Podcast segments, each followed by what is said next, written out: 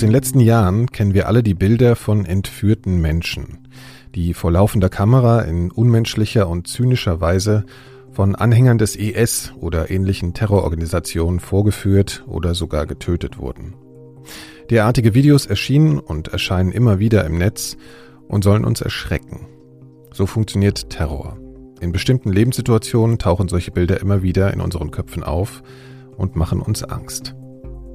So ähnlich muss es auch meiner heutigen Gästin ergangen sein. Im Jahr 2015 reiste sie als 31-jährige Journalistin nach Syrien und wurde von radikalen Islamisten entführt. 351 Tage verbrachte sie in Gefangenschaft, in völliger Ungewissheit über ihr Schicksal und darüber hinaus hochschwanger. Wie es dazu kam, erzählt sie mir in der ersten Doppelfolge dieses Podcasts. Willkommen zum ersten Teil meines Gesprächs mit Janina Findeisen und willkommen zu den Elementarfragen. Ich bin Nikolaus Seemack.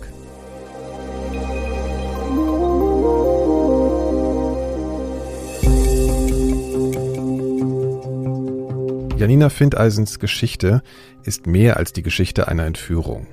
Janina reiste nicht nur in ihrer Rolle als Journalistin nach Syrien. Sie wollte dort jemanden treffen. Und zwar nicht irgendwen, sondern ihre beste Freundin aus Jugendzeiten, Laura. Janina und Laura wuchsen sozusagen gemeinsam in Bonn auf, als Laura als Jugendliche irgendwann begann, sich mehr und mehr für den Islam zu interessieren. Sie konvertierte schließlich und entwickelte im Laufe der Jahre eine immer radikalere religiöse Einstellung. Der Kontakt zwischen den beiden Freundinnen ging immer mehr verloren und Janina sah ihre Freundin erst viel später wieder am Bildschirm in einem Video einer islamistischen Kampfgruppe. Laura hatte sich aus Deutschland abgesetzt und war an den sogenannten Dschihad gezogen. Wie es dazu kam, dass Janina ihre alte Freundin für ihre Arbeit an einem Dokumentarfilm in Syrien wiedersah, wie es dann zu ihrer Entführung kam und Janina in Gefangenschaft schließlich auch ihren Sohn zur Welt brachte, erzählt sie mir im Interview. Meine Gästin hat über ihre Erlebnisse ein sehr empfehlenswertes Buch geschrieben. Es heißt Mein Zimmer im Haus des Krieges und ist im Piper Verlag erschienen. Zu Beginn beschreibt sie dort die Zeit ihrer Jugend und ihrer Freundschaft mit Laura. Und besonders interessant empfand ich dort die spezielle Rolle ihres Wohnortes Bonn, der zu dieser Zeit eine große Rolle in Bezug auf Radikalisierungsentwicklungen von Muslimen in Deutschland spielte.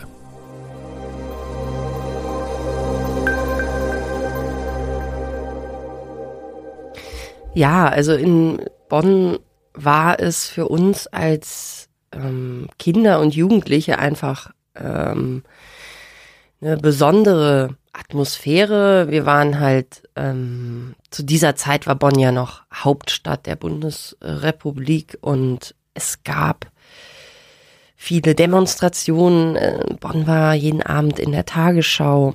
Man hat Politiker getroffen, einfach wenn man am Rhein spazieren gegangen ist oder im Supermarkt.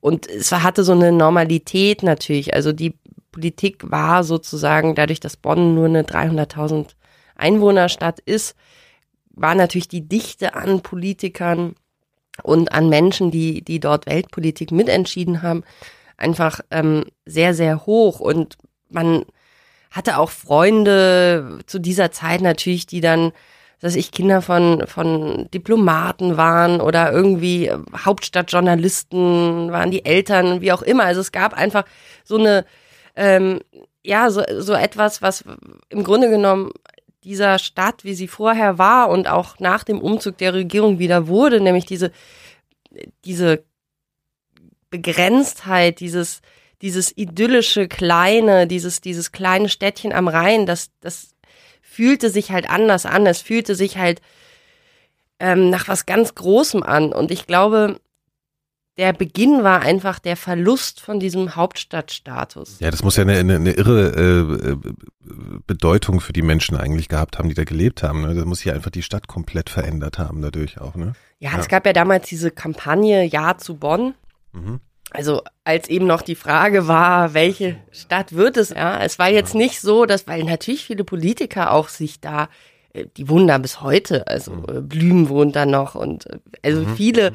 haben, sind von da auch gar nicht mehr weggegangen, weil es hat halt sowas wahnsinnig Idyllisches. Es war ja damals, also ich sag mal, als die Bundesrepublik dann äh, gegründet wurde im Museum König, das war halt er hatte damals halt ähm, Konrad Adenauer ein Haus in Röhendorf, ein Stück weiter, rein runter. Und das war die Frage, welche Stadt wird denn jetzt Hauptstadt, wenn es Berlin nicht mehr sein kann? Und dann gab es ja die Diskussion, Frankfurt, Bonn. Und äh, Bonn war ja eigentlich absurd. Äh, Mini-Stadt und keine Infrastruktur. Und Konrad Adenauer hat sich halt durchgesetzt. So war das damals noch in der Politik. Halt nah bei mir zu Hause. Ne? Richtig. Ich hab, lad mal alle ein nach Röndorf und jetzt beschließen wir hier. Wer ist dagegen? Niemand? Okay. Ähm, ich finde, dass, äh, also letztendlich dieser Klüngel, ne? Also Kölscher Klüngel, Bönsche Klüngel, das ist halt ähm, diese Art, wie da auch Politik gemacht wurde.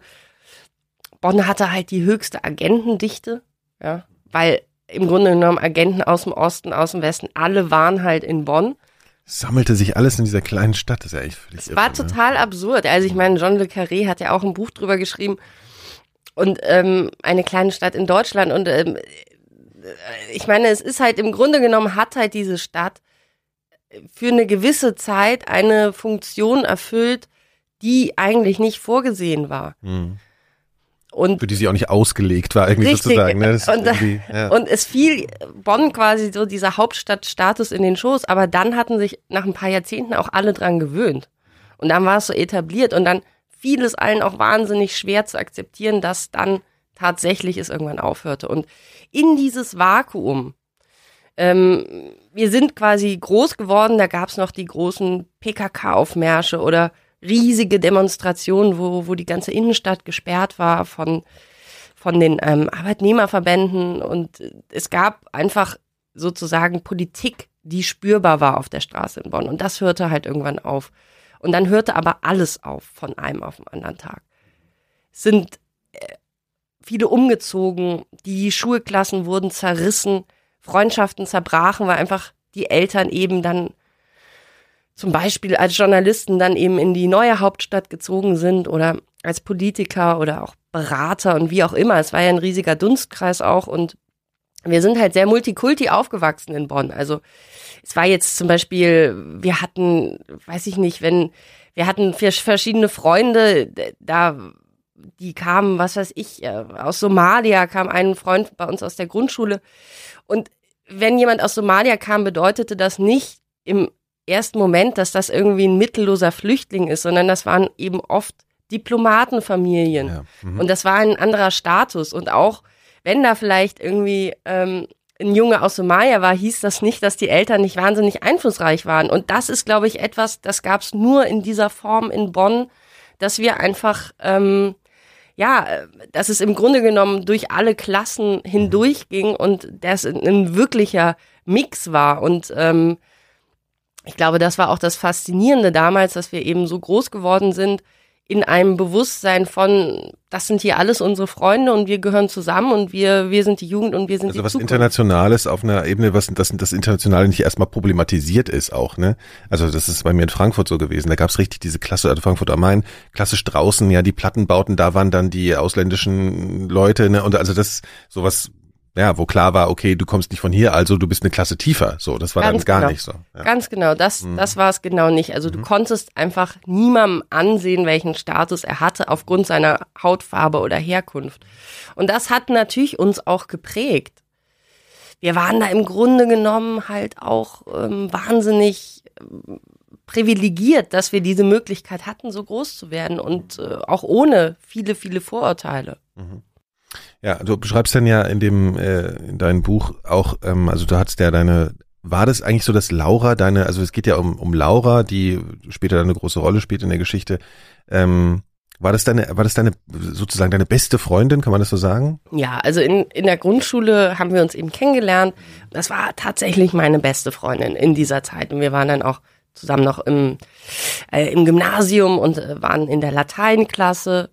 Und das war halt, äh, ja, sie war halt diese beste Freundin, mhm. die man halt zu Schulzeiten hat. Mhm. Es gab ja dann auch diesen Ort, an dem ihr euch immer getroffen habt, oder? Im Buch nennst du den ja immer so ganz geheimnisvoll den Stein. Wenn man das sieht, ja. dann hört es, äh, dann, dann denkt man, der Assoziationen sind was ganz anderes. War halt wirklich ein wahnsinnig bedeutungsvoller Ort für unsere Generation. Das war Dreh- und Angelpunkt unserer Welt. Ja. Da standen halt vier gelbe Telefonzellen Und äh, in einer Telefonzelle konnte man auch anrufen, Ah, okay. was man nicht bei allen Telefonzellen konnte. ja, Dass da eine Nummer angegeben war. Man konnte dann, ja, Also ja, verstehe. Mhm. war die Zeit, Also ihr wart da erreichbar, noch keine, wo keine Handys gab. Und dann klingelt immer dieses Ah, Telefon. das ist ja. Ja, ist der und der am Stein. Ja, ich guck mal, Moment. Ach so, ihr habt sozusagen auch da angerufen, um mal zu hören, wer da ist oder Richtig, was. Und dann seid ihr auch, wenn es da geklingelt hat, seid ihr einfach rangegangen. Dann Ist war klar, immer jemand rangegangen. Es war Das- wirklich, es haben auch manche sogar noch bis heute diese Telefonnummer eingespeichert, ja, in ihren Handys. Das ist ja vor kurzem erfahren. Also es, es war halt einfach diese Zeit, wo man noch nicht anders kommunizieren konnte und wo sich alle getroffen haben, weil es am Busbahnhof war und Mhm. eben neben dem Hauptbahnhof, wo alle auch angekommen sind mit der U-Bahn oder mit der mit der Straßenbahn, mit dem Bus aus aus Regionen ein bisschen weiter entfernt, also außerhalb von Bonn. Und da hat man sich halt nach der Schule getroffen. Da haben sich alle getroffen. Es gab auch mehrere Generationen von jungen Leuten, die sich am Stein getroffen haben. Und der Stein ist im Grunde genommen einfach ein Waschbetonklotz gewesen, der so kniehoch ist. Wenn man den heute Ja, ihr konntet anguckt, auch drauf sitzen sozusagen. Also drauf- war so ein Rumhängplatz halt. ja, war irgendwie so Durchmesser ein Meter oder was, so, so ein Stein halt. So. Und es wurde dann irgendwann der Stein. Und wenn man das heute anguckt, sieht es halt wahnsinnig schäbig aus natürlich. Ja, das sieht, der, steht da auch noch genauso wie damals. Aber früher waren wir da sozusagen, das war schon unser Ort. Also zumindest tagsüber hatten wir den äh, fest und unter Kontrolle. Und das Schöne war halt, dass sich da eben dann auch wieder alle von allen Schulen getroffen haben. Also auch, weiß nicht, Gesamtschule, Gymnasium, Hauptschule, wie auch immer. Es war total gemischt und ähm, nach der Schule war eben für alle klar, ja, man geht erstmal zum Stein und von da aus geht's dann weiter. Und da warst du auch viel mit Laura und ich glaube, ihr habt ähm, da ja zwei Jungs kennengelernt, die dann auch eine Rolle gespielt haben, sozusagen in der, in der Geschichte oder zumindest in der Thematik. Ähm, du hast dann beschrieben, das wären also zwei, waren aus, aus woher kamen die nochmal? Ich hab's Aus Bodden-Kessenich, das waren äh, Muni und Yassin Tschuka, die dann später bekannt wurden als die Tschuka-Brüder. Das waren tatsächlich eben ähm, ja zwei Jungs, die auch so in unserem Alter waren. Also Yassin ist 85er Baujahr und ähm, Munir ist ein, ein bisschen älter, ein paar Jahre. Im Grunde genommen hat man sich halt damals da äh, am Stein getroffen und äh, heimlich Zigaretten geraucht, Eastpack, Rucksäcke, Diddelmäuse. Das war diese fatale Zeit eben. ähm, naja, im Grunde genommen war das halt interessant, dass sich da ähm, das so gemischt hat. Und die, die Chukas, die Brüder waren eben ähm, auf dem Beethoven-Gymnasium, was eben eines der, ja, bis heute gilt es als eine der renommiertesten Gymnasien in Bonn, wahnsinnig anspruchsvoll. Und die haben, die Eltern sind aus Marokko gewesen, sind in Kessenich aufgewachsen, sind in den katholischen Kindergarten gegangen, katholische Grundschule und dann eben aufs Beethoven-Gymnasium. Und, und- Kessenich, nur mal ganz kurz, was ist das für ein Stadtteil? Was, was prägt den so? Also ist das, Genau, Kessenich ist halt ähm, auch, also in Bonn ist alles relativ nah an der Innenstadt, sind halt so ein paar Ja. Stationen. Ähm, und Kessenich ist halt dadurch bekannt geworden, dass da die Haribo-Fabrik war. Und Haribo hat halt Bonn einfach sehr geprägt. Also inzwischen sind die aus Steuervorteilen nach Rheinland-Pfalz umgezogen. Aber ähm, es war wirklich ähm, viele, viele Jahrzehnte hat eben der Gründer von Haribo, Hans Riegel, und das ist auch eben die Abkürzung von Haribo, also Hans Riegel Bonn, Haribo, der hat ähm, im Grunde genommen diesen ganzen Stadtteil irgendwann aufgekauft und die ganzen Arbeiter haben dann um die Fabrik herum gewohnt. Es gab immer so Tage, wo man gerochen hat, was in der Fabrik hergestellt wurde. Es gab den Lakritztag und es gab den äh, äh, Gummibärchentag und man hat einfach gerochen. Das ganze Viertel roch dann einfach nach Lakritz. Und stelle äh, ich mir auf Dauer ein bisschen eklig vor, ehrlich gesagt. deshalb haben die, glaube ich, auch diese äh, Wohnung einfach angekauft, damit sich niemand beschwert und haben da ihre Arbeiter halt reingesetzt. Aber das war halt ein Stadtteil, der ähm, ja auch bis heute noch geprägt ist von der von der Haribo-Fabrik. Ja, ja. Ich wollte nur also sozusagen klar machen, wo die so ungefähr herkamen. Und das, ähm, und das waren aber einfach normale Freunde von euch, ne? Ich, du hast aber beschrieben, dass das eigentlich jetzt keine, weil später sozusagen der, der also im Kontext, dass die später aufgetaucht sind in, sagen wir mal, im Dschihad- dschihadistischen äh, Kontext, dass ähm, das jetzt keine irgendwie Sozialfälle waren oder so. Das waren im Gegenteil, ne? Also Im Gegenteil. Jetzt, ja. ja. also die waren eben, wir waren auf dem äh, Clara Schumann Gymnasium in Bonn, was auch ein gutes Gymnasium ist. Aber es war jetzt nicht die Elite-Kaderschmiede. Hm. Es gab in Bad Godesberg gab's äh, Gymnasien, wo halt nur Diplomaten hingegangen sind. Privatschulen und so weiter. Und eben dieses Beethoven-Gymnasium als sehr renommierte Schule. Da waren, äh, waren wir quasi nicht. Ähm, aber die äh, Chuka-Brüder, also die Eltern, hatten da einfach auch einen hohen Anspruch an ihre Kinder und an die Bildung. Und äh, die haben, äh, ja, haben im Grunde genommen, kannte man sich vom Stein und abends am Wochenende ist man dann in die Biskuithalle gegangen, zu Hip-Hop-Partys, ja, oder ähm, irgendwie ins, ins Carpe Noctem, das ist auch so ein Club, wo wir halt dann auch mit, was weiß ich, 16 reingekommen sind, wenn man auch vielleicht erst 15 war. Mhm. Und das war halt dieser Kontext, wo wir uns alle kannten. Bonn war wahnsinnig klein, jeder kannte jeden. Ja, jeder kannte irgendwelche Geschichten. Man hat irgendwelche, damals, äh, die Mädchen haben dann irgendwelche Jungs angehimmelt und dann wusste man dies und das. Und mhm. es war im Grunde genommen halt wirklich relativ überschaubar, wenn man aus dieser Generation kam. Ich sag jetzt mal zwischen 1980 und, und 85 in Bonn, mhm. kennt, kannte da jeder jeden. Ja, also wir, wir kommen ja jetzt in die Richtung, dass du mitgekriegt hast, dass sich Menschen in deinem Umfeld und die zwei vor allen Dingen auch radikalisiert haben. Und man würde ja gar nicht vermuten, bei Jungs, die auf katholischen Schulen waren und in so einer Situation aufwachten, es entspricht ja jetzt überhaupt nicht dem Klischee, dass man sonst so in den Medien viel transportiert bekommt äh, von Leuten, die sich radikalisieren. Wie hast denn du das erlebt? Ja, es war so, dass ähm, eben in Bonn genau dieses Vakuum entstanden ist. Dieses Vakuum, dass halt junge Leute da waren, der Hauptstadtstatus war weg.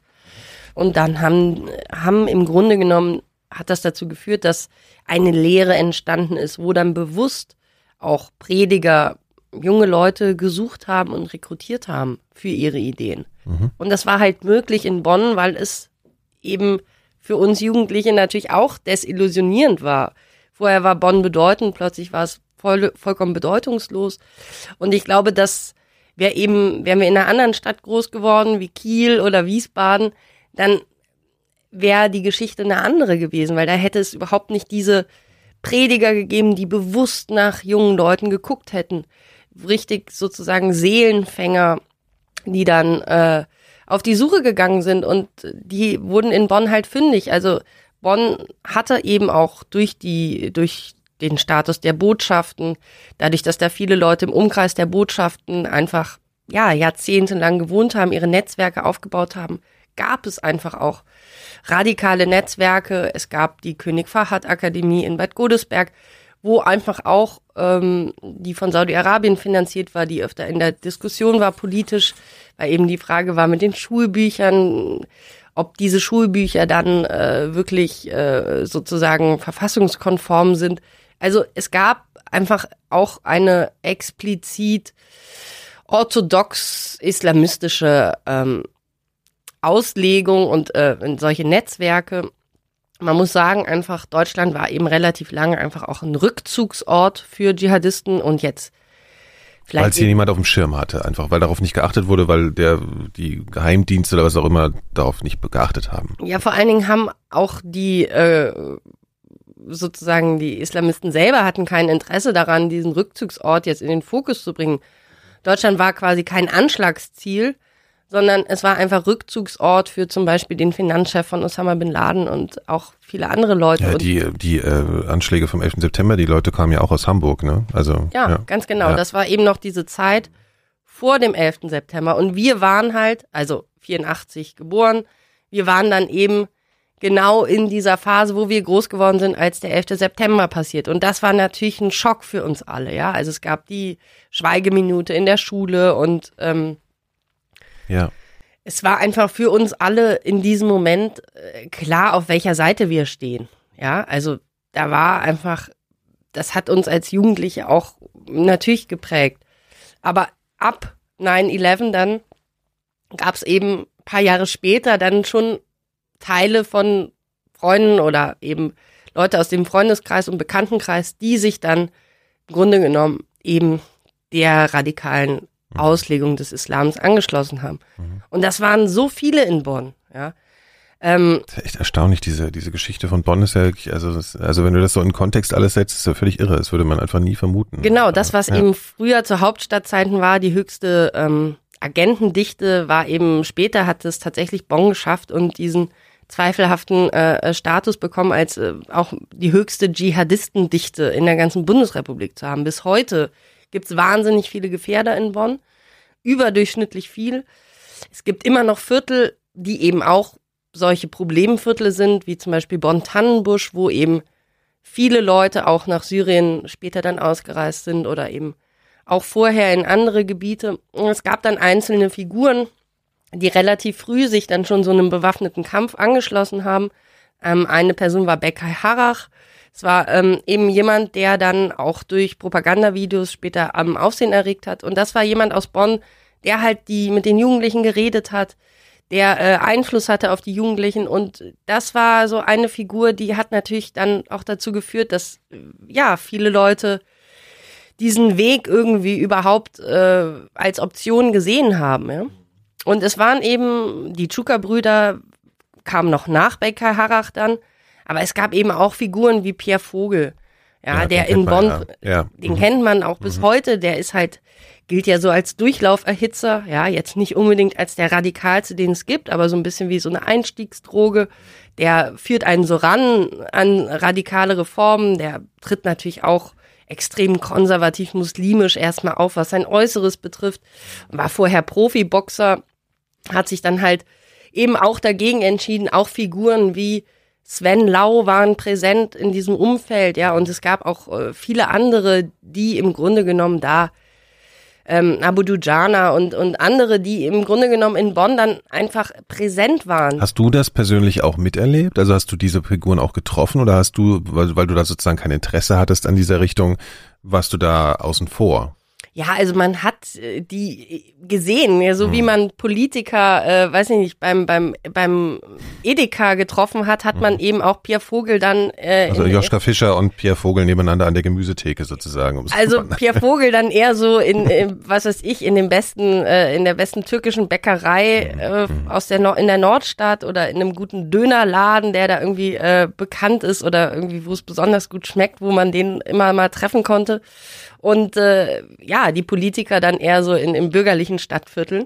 Aber das war natürlich eine wahnsinnig ähm, äh, brisante Mischung, die das erzeugt hat. Und ich glaube, das war halt äh, einzigartig, dass in Bonn auch so viele junge Leute waren, die einfach Antworten gesucht haben, weil sie auch so ein bisschen lost waren, weil eben dieser Hauptstadtstatus verloren ging und damit war das einfach auch eine Teil, Teil unserer Identität, der damit verloren gegangen ist. Und es war einfach so ein bisschen die Frage, quo vadis, wo geht's jetzt hin? Das ist eigentlich witzig, weil es erinnert mich die ganze Zeit ein bisschen an so eine, an so eine Parallele zum Osten. Also es ist natürlich ein bisschen andere es ist Situation, aber irgendwie so, es ist ja so im weitesten Sinne was ähnliches. Ne? Es bricht ja. irgendwas zusammen, was von Bedeutung ist und es war nur weg. Und dann muss äh, und dann geht's in die Radikalität für manche, das ist ja im Osten auch so. Also es ist irgendwie interessant. Ne? Ja, Bonn ist ja auch der einzige Verlierer der Wende in Westdeutschland gewesen. Mhm. Ne? Mhm. Also während mhm. alle irgendwie gewonnen haben, hat halt Bonn als einziges ja, fleckendeckend verloren. verloren. Ja. Und äh, irgendwo wird das natürlich auch, muss man das im Kontext sehen, aber wenn ich mich selber erinnere, wie sich das angefühlt hat, dieser Verlust, ähm, das, das war halt auch, man fühlte sich halt ohnmächtig und hilflos. Das waren halt Entscheidungen. Unbedeutender, oder? Ja. Natürlich. Die Bonner konnten auch gar nicht bis zu diesem Entschluss glauben, dass es wirklich passieren würde, dass Bonn den Status verliert. Und dann war es halt so. Und das war halt schon etwas, was auch, ja, bis heute natürlich diese Stadt prägt, weil was gibt es jetzt da noch? Da gibt es jetzt große Arbeitgeber, die Telekom natürlich. Mhm. Ähm, und es sind auch man andere. hört sehr wenig von Bonn, das kann man schon sagen jetzt. Es sind andere Institutionen hingezogen und Bonn geht's wirtschaftlich auch gut. Man kann da schon arbeiten, aber es hat halt natürlich gar nicht mehr eine wirklich politische Dimension und schon gar keine weltpolitische Dimension ja, mehr. Ne? Ja. Ähm, okay, und ähm, jetzt du und deine beste Freundin Laura, wie hat sich denn das überhaupt auseinanderentwickelt? Ich meine, es ist ja so, ist ja auch normal, dass sich in der Teenagerzeit oder so dann irgendwie Interessen verschieben oder so. Aber du hast ja schon von einer großen Irritation dann auch ähm, äh, geschrieben, dass, dass sie eigentlich so eine starke Persönlichkeit war und sich, du das eigentlich überhaupt nicht nachvollziehen konntest, in welche Richtung sie auch erstmal beruflich gegangen ist. Sie ist ja eine äh, in die Verwaltung, glaube ich, gegangen, im weitesten Sinne. Also eher ein Job, den du als total langweilig erstmal empfunden hast und bieder und spießig irgendwie und du schon mal eine Irritation hattest und dann kam ja sozusagen diese Annäherung, ähm, die ist dann konvertiert. Ne? Ich fasse mal ein bisschen zusammen. äh, war dann erstmal so ein bisschen sehr äh, gemäßigt, ne? also ohne, wie sagt man eigentlich, ich bin völlig verwirrt, ich sage immer Kopftuch, das ist aber so Ja, also am Anfang war sie gar nicht verhüllt. Ja. ja. Also das war sozusagen, da war nichts, weder Kopftuch noch Vollverschleierung, da war sie zwar zum Islam konvertiert, einfach aus Interesse und die war wahnsinnig emanzipiert zu dieser Zeit ja, schon. aber warte mal, aus Interesse, ich meine, die muss ja trotzdem irgendwie auf die Idee gekommen sein, oder? Also, Genau, sie hatte eine Freundin ähm, aus Tunesien, mit der war sie immer in Tunesien im Urlaub. Und sie hat dann einfach da ein muslimisches Land kennengelernt. Und sie fand das halt faszinierend, wie da der Zusammenhalt ist, wie das bei der Familie läuft, was da für eine Art von, ja, letztendlich auch Support ist, den den es bei uns ja so gar nicht gibt. Ja, also auch die Familien sind bei uns ja schon ganz anders zersplittert inzwischen. Und ehrlich gesagt ja auch schon was länger. Und ja. äh, natürlich ist es in, in anderen Ländern die Organisation der Gesellschaft eine andere und die wird eben maßgeblich auch noch kulturell dann ähm, bestimmt durch, durch den Islam und da gibt es einfach eine andere, äh, ja, andere Gesellschaftsorganisation.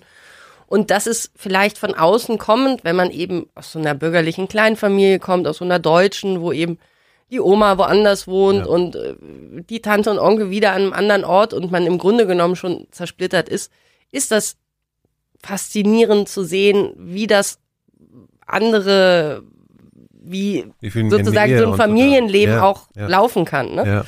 Und ich glaube, das war etwas, das hat sie sehr fasziniert und äh, natürlich ist die muslimische Kultur äh, hat ja auch wahnsinnig einnehmende Aspekte, also die Gastfreundlichkeit. Und wenn man eben sieht, wie, wie so ein Umgang ist, dann, ähm, wenn man jetzt nicht diesen konservativen, orthodoxen Islam anguckt, wo natürlich dann die Rolle der Frau wiederum eine ganz andere ist, aber ich sage jetzt mal, wenn man im Urlaub mal ein paar Wochen da ist und sowas mitkriegt und dann auch nicht als Tourist irgendwo hinkommt, sondern in der Familie lebt, dann ist das natürlich äh, total schön und ähm, ich glaube, im Grunde genommen der, das Christentum, was ja quasi die direkte Religionskonkurrenz wäre, ja.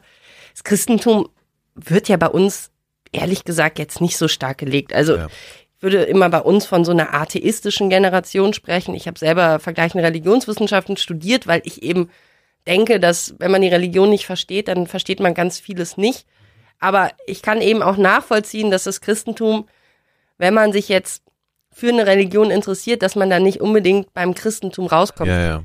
Also du würdest sagen, dass, ja, dass das für Laura im Prinzip jetzt nicht die Religion so zentral war, sondern eher diese andere Form des Zusammenlebens, eine größere Nähe, die Kultur des, des Zusammenlebens. Würdest du sagen, das war eher so ihr Einstiegs naja, ich glaube, dass es halt eine Mischung war, dass eben auch gerade dieses Religiöse dadurch faszinierend war, dass das Christentum einfach sehr wenig anzubieten hatte. Also jetzt keine christlichen Jugendgruppen oder das, wo man quasi auch, ich sag jetzt mal, reinkommt ins Christentum oder wo, ja. wo man merkt, ja, das ist irgendwie der Weg, den, den will ich gehen.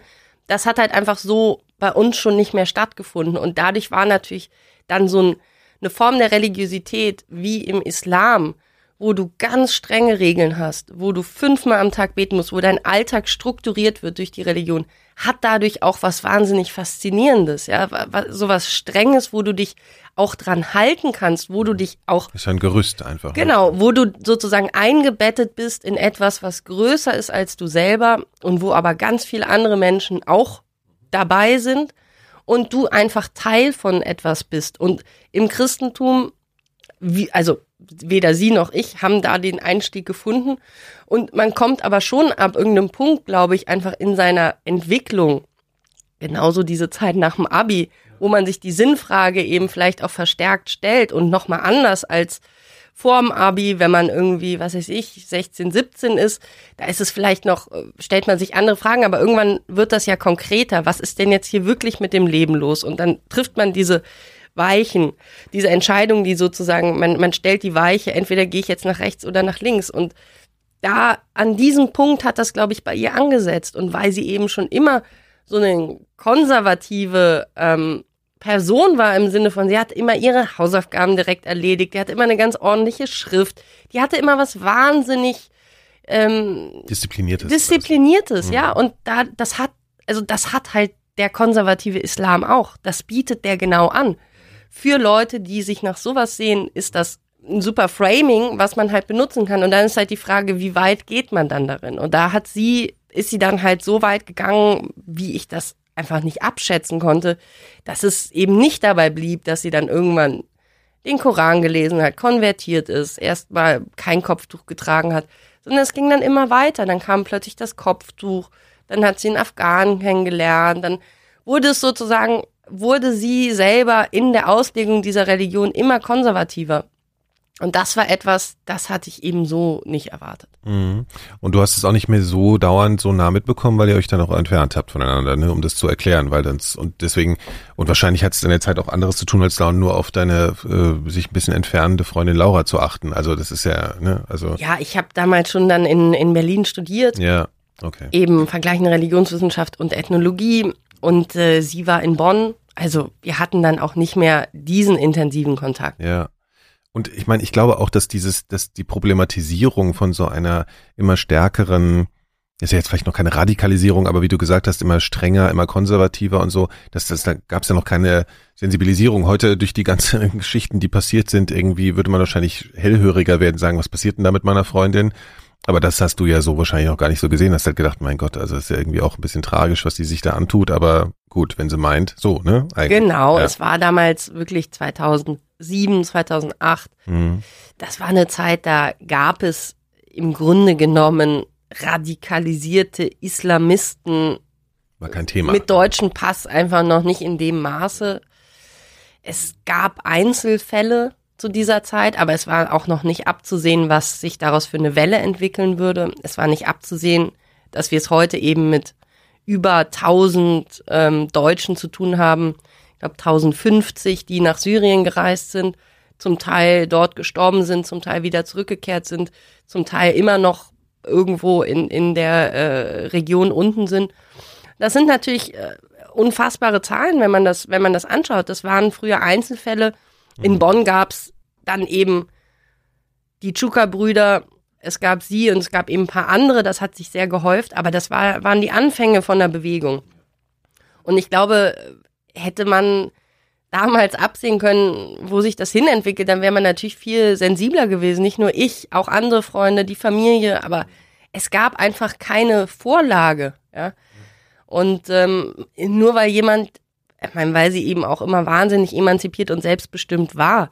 Wenn sie sich dann halt, als sie sich in dem Moment entschieden hat, ein Kopftuch zu tragen, ja, dann akzeptiert man das halt erstmal. Dann sagt man, ja, okay. Das ist ihre das, feste Entscheidung, ihre erwachsene. Wenn sie das will, äh, meine ja. Güte. Ja.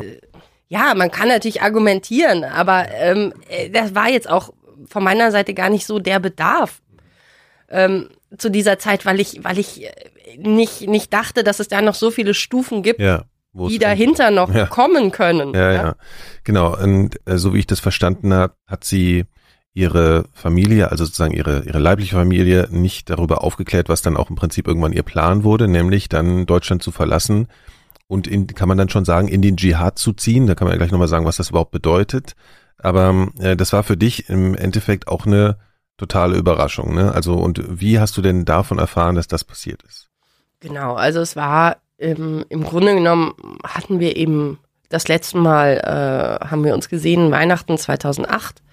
Damals hatte sie eben schon eine, einen Nikab getragen, also voll verschleiert, hatte also ein schwarzes Tuch vor dem Gesicht und man konnte nur noch so ihre, ihre Augen sehen durch so einen mhm. schmalen Schlitz und äh, hat schon ein langes schwarzes Gewand getragen. Also sie war schon auffällig natürlich ähm, mit dieser Kleidung. Und hat dich das aber in dem Moment dann schon auch ein bisschen schockiert, als du sie dann so gesehen hast? Weil das es hat mich schon, es hat mich schon schockiert, aber sie kam dann eben noch zu uns nach Hause, da stand der Weihnachtsbaum.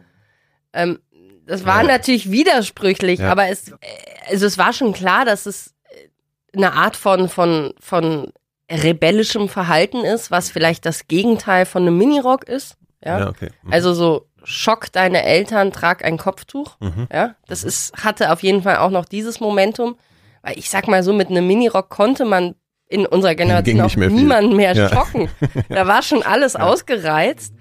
Und äh, wie sollte man quasi denn noch rebellisch dagegen sein? Und das ist ja immer bei den Generationen so, dass es eine Generation gibt, die ähm, für bestimmte Sachen steht und die nächste Generation steht garantiert für das Gegenteil. Und mhm diese Gegenbewegung, ich meine, wir hatten natürlich die Eltern aus der Zeit die geprägt waren durch 68, die da Ja, ja. einfach ähm, auch inspiriert waren durch 68 und und ähm, in diesem Kontext äh, sind wir auch groß geworden in diesem Biotop, ja, mit mit äh, den Eltern, die natürlich wahnsinnig liberal waren und Ja, das ist der Konservatismus die größte Provokation sozusagen. also ja. ich sag mal, schlimmer geht's jetzt Ja, auch nicht ja. für für Eltern, die irgendwie äh, vollkommen äh, nackt versuchen- rumspringen und Blumen werfen. Richtig. Also wie kann man solche Eltern noch aus der Reserve locken? Bestimmt nicht, indem man da auch äh, irgendwie sozusagen freiheitlich äh, 68er-mäßig rangeht. Also ich meine, in so einem Kontext kannst du mit so einem Kopftuch schon ganz schöne Schockwellen in der Familie verursachen, ja? Also da bist du quasi, da triggerst du nochmal auf einer ganz anderen Ebene, wenn du sagst, eure ganzen Hippie-Sachen hier, die könnt ihr mal direkt wieder einpacken. Ich habe jetzt hier die Wahrheit erkannt und die Wahrheit ist kein Minirock, sondern ich fühle mich nur wohl, wenn ich meinen Körper verhülle. Ich will mich nicht als Frau zum Objekt machen, ja? Weil ich meine, wir sind auch, das muss man auch noch dazu sagen, wir sind eine Generation von Frauen. Also wie gesagt, ich bin jetzt 35, ähm, äh, Laura auch. Ähm, das, wir sind eine Generation von Frauen. Wir sind mit einer Kultur groß geworden, wo natürlich auch Autos wurden mit nackten Frauen beworben. Das waren halt alles Sachen, die waren für uns prägend, mit denen sind wir groß geworden. Und es ist auch eine Art von feministischer Reaktion darauf, eben zu sagen, ich will mich nicht hier immer weiter meinen Körper zum Objekt machen, sondern ich möchte etwas ganz anderes. Ich möchte nicht, dass jedermann denkt, er kann mich irgendwie haben. Ich möchte nicht, dass jedermann irgendwie denkt, ich bin ähm, available, sondern ich zeige hier jetzt mal eine ganz andere Seite. Ich trage jetzt mal ein Kopftuch. Ich ähm, fühle mich wohl, wenn ich irgendwie langärmelige Kleidung anhabe. Ich fühle mich wohl, wenn ich lange Gewänder trage, wo man gar nichts mehr groß sieht. Was einfach auch das Gegenteil ist von sich als Frau zu präsentieren und äh, sozusagen äh, bei anderen Leuten äh, darauf zu gucken, dieses ähm, Begehren, begehrt zu werden, ja, also dass So man einer eben, Oberflächlichkeit, so einer oberflächlichen Betrachtung auch entgegenzutreten, ne? Also für was anderes zu stehen. Ja. und das habe ich bei vielen, vielen, vielen Muslimen äh, diese Antwort sozusagen gehört, mit denen ich auch danach gesprochen habe, nachdem mh, Laura eben schon ausgereist war, wo ich gefragt habe, warum konvertieren deutsche Frauen Ja. zum Islam? Was finden die daran faszinierend? Warum tragen die denn dieses Kopftuch? Warum Weil wir es aus der Perspektive, die Frage kommt aus der Perspektive, dass wir das als was äh, Unterdrücktes betrachten, einfach ausschließlich, ne? Und so, so, man muss sozusagen verstehen, dass das eher auch als eine Befreiung empfunden werden kann. Die man, das kann man natürlich diskutieren, ja, ob das wirklich eine Befreiung in der Praxis dann ist oder nicht. Aber das ist sozusagen das, was der, den Impuls ähm, erzeugt, würdest du jetzt sagen. So, das, Genau, aber auch wenn man eben ähm, Frauen auch anguckt, auch, ich sag jetzt mal, Laura ist jetzt schon seit zehn Jahren ausgereist, ja. Auch wenn man heute Frauen anguckt, also warum denken Frauen, dass sie nur über diese Schiene, dass sie sozusagen sich hübsch präsentieren, dass sie irgendwie ähm, zeigen, was sie haben, ja. das ist das- immer noch ein Riesenthema. Auf Ja, dass, dass sie, also, dass sie so erzogen werden auch von der Gesellschaft und in einen Kontext, äh, in einem Kontext stehen, wo sie denken, das sind ihre Qualitäten, um die geht es Mhm. und die müssen sie irgendwie voranstellen. Und das finde ich inzwischen, also nachdem ich mich auch lange mit diesen Aspekten beschäftigt hat, finde ich das eben auch interessant, dass es da junge Frauen in Deutschland gibt, die da nicht unbedingt in die Radikalität abdriften, aber die einfach erstmal konvertieren, weil sie sagen, ja, so wie es hier läuft, irgendwie Minirock und, und äh, äh, kurz, also äh, Spaghetti-Oberteil, das ist irgendwie jetzt auch nicht der Weg. Und dass sich da Frauen wohler fühlen, wenn sie eben sich körperlich einfach auch ein bisschen abgrenzen können von so einem Zugriff, ja. Das finde ich ist erstmal jetzt auch nichts, äh, wo man sich drüber wundern kann, wenn man irgendwie in Berlin abends ausgeht und überlegt, wie oft man da irgendwie an einer Bar oder im Club dumm angemacht wird oder was weiß ich, es Situationen Aber es ist eigentlich tragisch, weil es eigentlich sowas hat wie eine Flucht, ne? Ich meine, das ist ja wie sich sozusagen zu verstecken, ne? Das ist ja eigentlich, eigentlich ist es was total Tragisches. Eigentlich ein Zeichen dafür, wie, also wenn es aus solchen Motiven gemacht wird, wie viel Probleme wir auf der anderen Seite einfach haben, ne? Ja, ich glaube, das, das zeigt einfach nur, dass sich viele Frauen vielleicht gar nicht so wohlfühlen in dieser Rolle, aber trotzdem in diese Rolle gedrängt werden. Mhm, mh. Und ähm, ich glaube, dass das ist auf jeden Fall etwas, was äh, ja, wo unsere Gesellschaft einfach auch noch viel äh, lernen muss oder wo es einfach auch noch viel äh, Potenzial gibt, dass eben letztendlich junge Frauen auch ähm, diese Freiheit eben haben, auch zu sagen, sie möchten nicht available sein. Äh, wie hast du denn mitbekommen? Also Laura ist dann sozusagen mit mit ihrem Mann zusammen ausgereist, äh, hat Deutschland verlassen und äh, ist sozusagen in den Dschihad gegangen. Was bedeutet das und wie hast du davon erfahren? Ja, also sie ist ähm, dann eben 2009 im Frühjahr, äh, hat sie ihrer Familie gesagt, dass sie eine Urlaubsreise macht nach Ägypten. Das war jetzt nichts Besonderes, weil sie war auch schon mal vorher, hm, ein, zwei Jahre vorher in Ägypten gewesen. Mhm. Sie ist dann mit ihrem Mann und mit ihrer damals einjährigen Tochter nicht nach Ägypten gefahren, sondern ist äh, nach Pakistan geflogen. Und Pakistan, also damals gab es sozusagen wenige Gebiete, wo äh, deutsche Dschihadisten hinfahren konnten. Es, den Krieg in Syrien gab es 2009 noch nicht, der hat erst ja. 2011 angefangen. Ähm, damals war es eben diese Re Region Afghanistan, Pakistan, das Grenzgebiet dazwischen, ähm, das Waziristan heißt, das war einer der Orte, wo sich eben Deutsche hinbewegt haben. Dann gab es eben noch so ein älteren äh, äh, Ort, also Tschetschenien war vorher so einer der ähm, Anlaufpunkte für, für deutsche äh, Dschihadisten, aber das waren halt wirklich ganz, ganz, ganz wenige Fälle. Und Waziristan hatte sich dann im Grunde genommen so etabliert. Da gab es auch diese Bonner Connection, das heißt, es gab äh, 2008 das erste Video, was eben äh, auf Deutsch äh, produziert wurde von den Schuka-Brüdern. Das hieß Frohe Botschaft aus Afghanistan. Und das äh, war ein Novum zu dieser Zeit. Es gab vorher Propagandavideos, dschihadistische Propagandavideos auf Englisch und Arabisch, aber nicht auf Deutsch. Und im Grunde genommen haben die Chukas da so eine Art Marktlücke gefunden. Waren, um zu erinnern, das waren die Jungs, mit denen ihr am Stein rumgehangen Genau, habt, ne? das waren die, mit denen wir auf Hip-Hop-Partys waren, die auch früher ja, natürlich Alkohol mal getrunken haben und die einfach so ganz normal mit uns groß geworden sind wo man jetzt nicht vermutet hätte, dass die so, so erzkonservativ äh, werden und dann im nächsten Schritt sogar radikal. Ähm, das waren aber, ja, im Grunde genommen, Munir Chuka hatte eine Ausbildung gemacht beim äh, Ableger des Statistischen Bundesamtes in Bonn ähm, und äh, war da ähm, Bürokaufmann und ähm, ist danach nicht übernommen worden. Ja, ähm, und war im Grunde genommen, hat sich im letzten Jahr radikalisiert, äh, als er diese Ausbildung gemacht hat, war auch auf der Berufsschule. Vorher war er immer so mit allen im Gespräch und hat den Frauen die Hand gegeben. Irgendwann hat er so Gewänder getragen und hat den Frauen nicht mehr die Hand gegeben, hat sich abgegrenzt und war eben damals dann auch, ähm, hat für Pierre Vogel Medienarbeit gemacht. Das heißt, er hat so CDs gebrannt mit Vorträgen von Pierre Vogel und äh, war da sehr engagiert. Und was Pierre Vogel natürlich auch gemacht hatte, was dann die Chukas so ein bisschen kopiert haben, war dieses Predigen auf Deutsch. Ja, das war eben auch ja, neu. Ja. Pierre Vogel hat da eben auch so einen Nerv getroffen. Viele ähm, junge Leute aus der zweiten Generation, die gar nicht mehr so gut Arabisch sprachen, die vielleicht ein bisschen was verstanden, aber jetzt weiß Gott nicht flüssig im Arabischen waren, die, für die war es auch leichter, Vorträge auf Deutsch zu hören. Und das, das haben hat die ihnen Identität gegeben, ne? Auch wieder waren ja auch ein bisschen lost, dadurch keine Arabisch mehr zu sprechen, kommen aber aus dieser Welt und dann ist da jemand, der das verbinden kann miteinander. Genau. Ja. Und ähm, mhm. da für viele war das eben einfach dann dadurch so ein Einstieg und die Chuka-Brüder haben das dann auf dieser radikalen Ebene fortgeführt, als sie dann ausgereist waren, die ersten Videos auf Deutsch produziert haben, war das halt ein Schockmoment, ja. Also Deutsche, die also fließend Deutsch ohne Akzent sprechen, die in solchen Propagandavideos auftreten. Und das war dann etwas, ähm, ja, was offensichtlich dann auch Laura ähm, bewogen hat, dafür in diese Region zu fahren.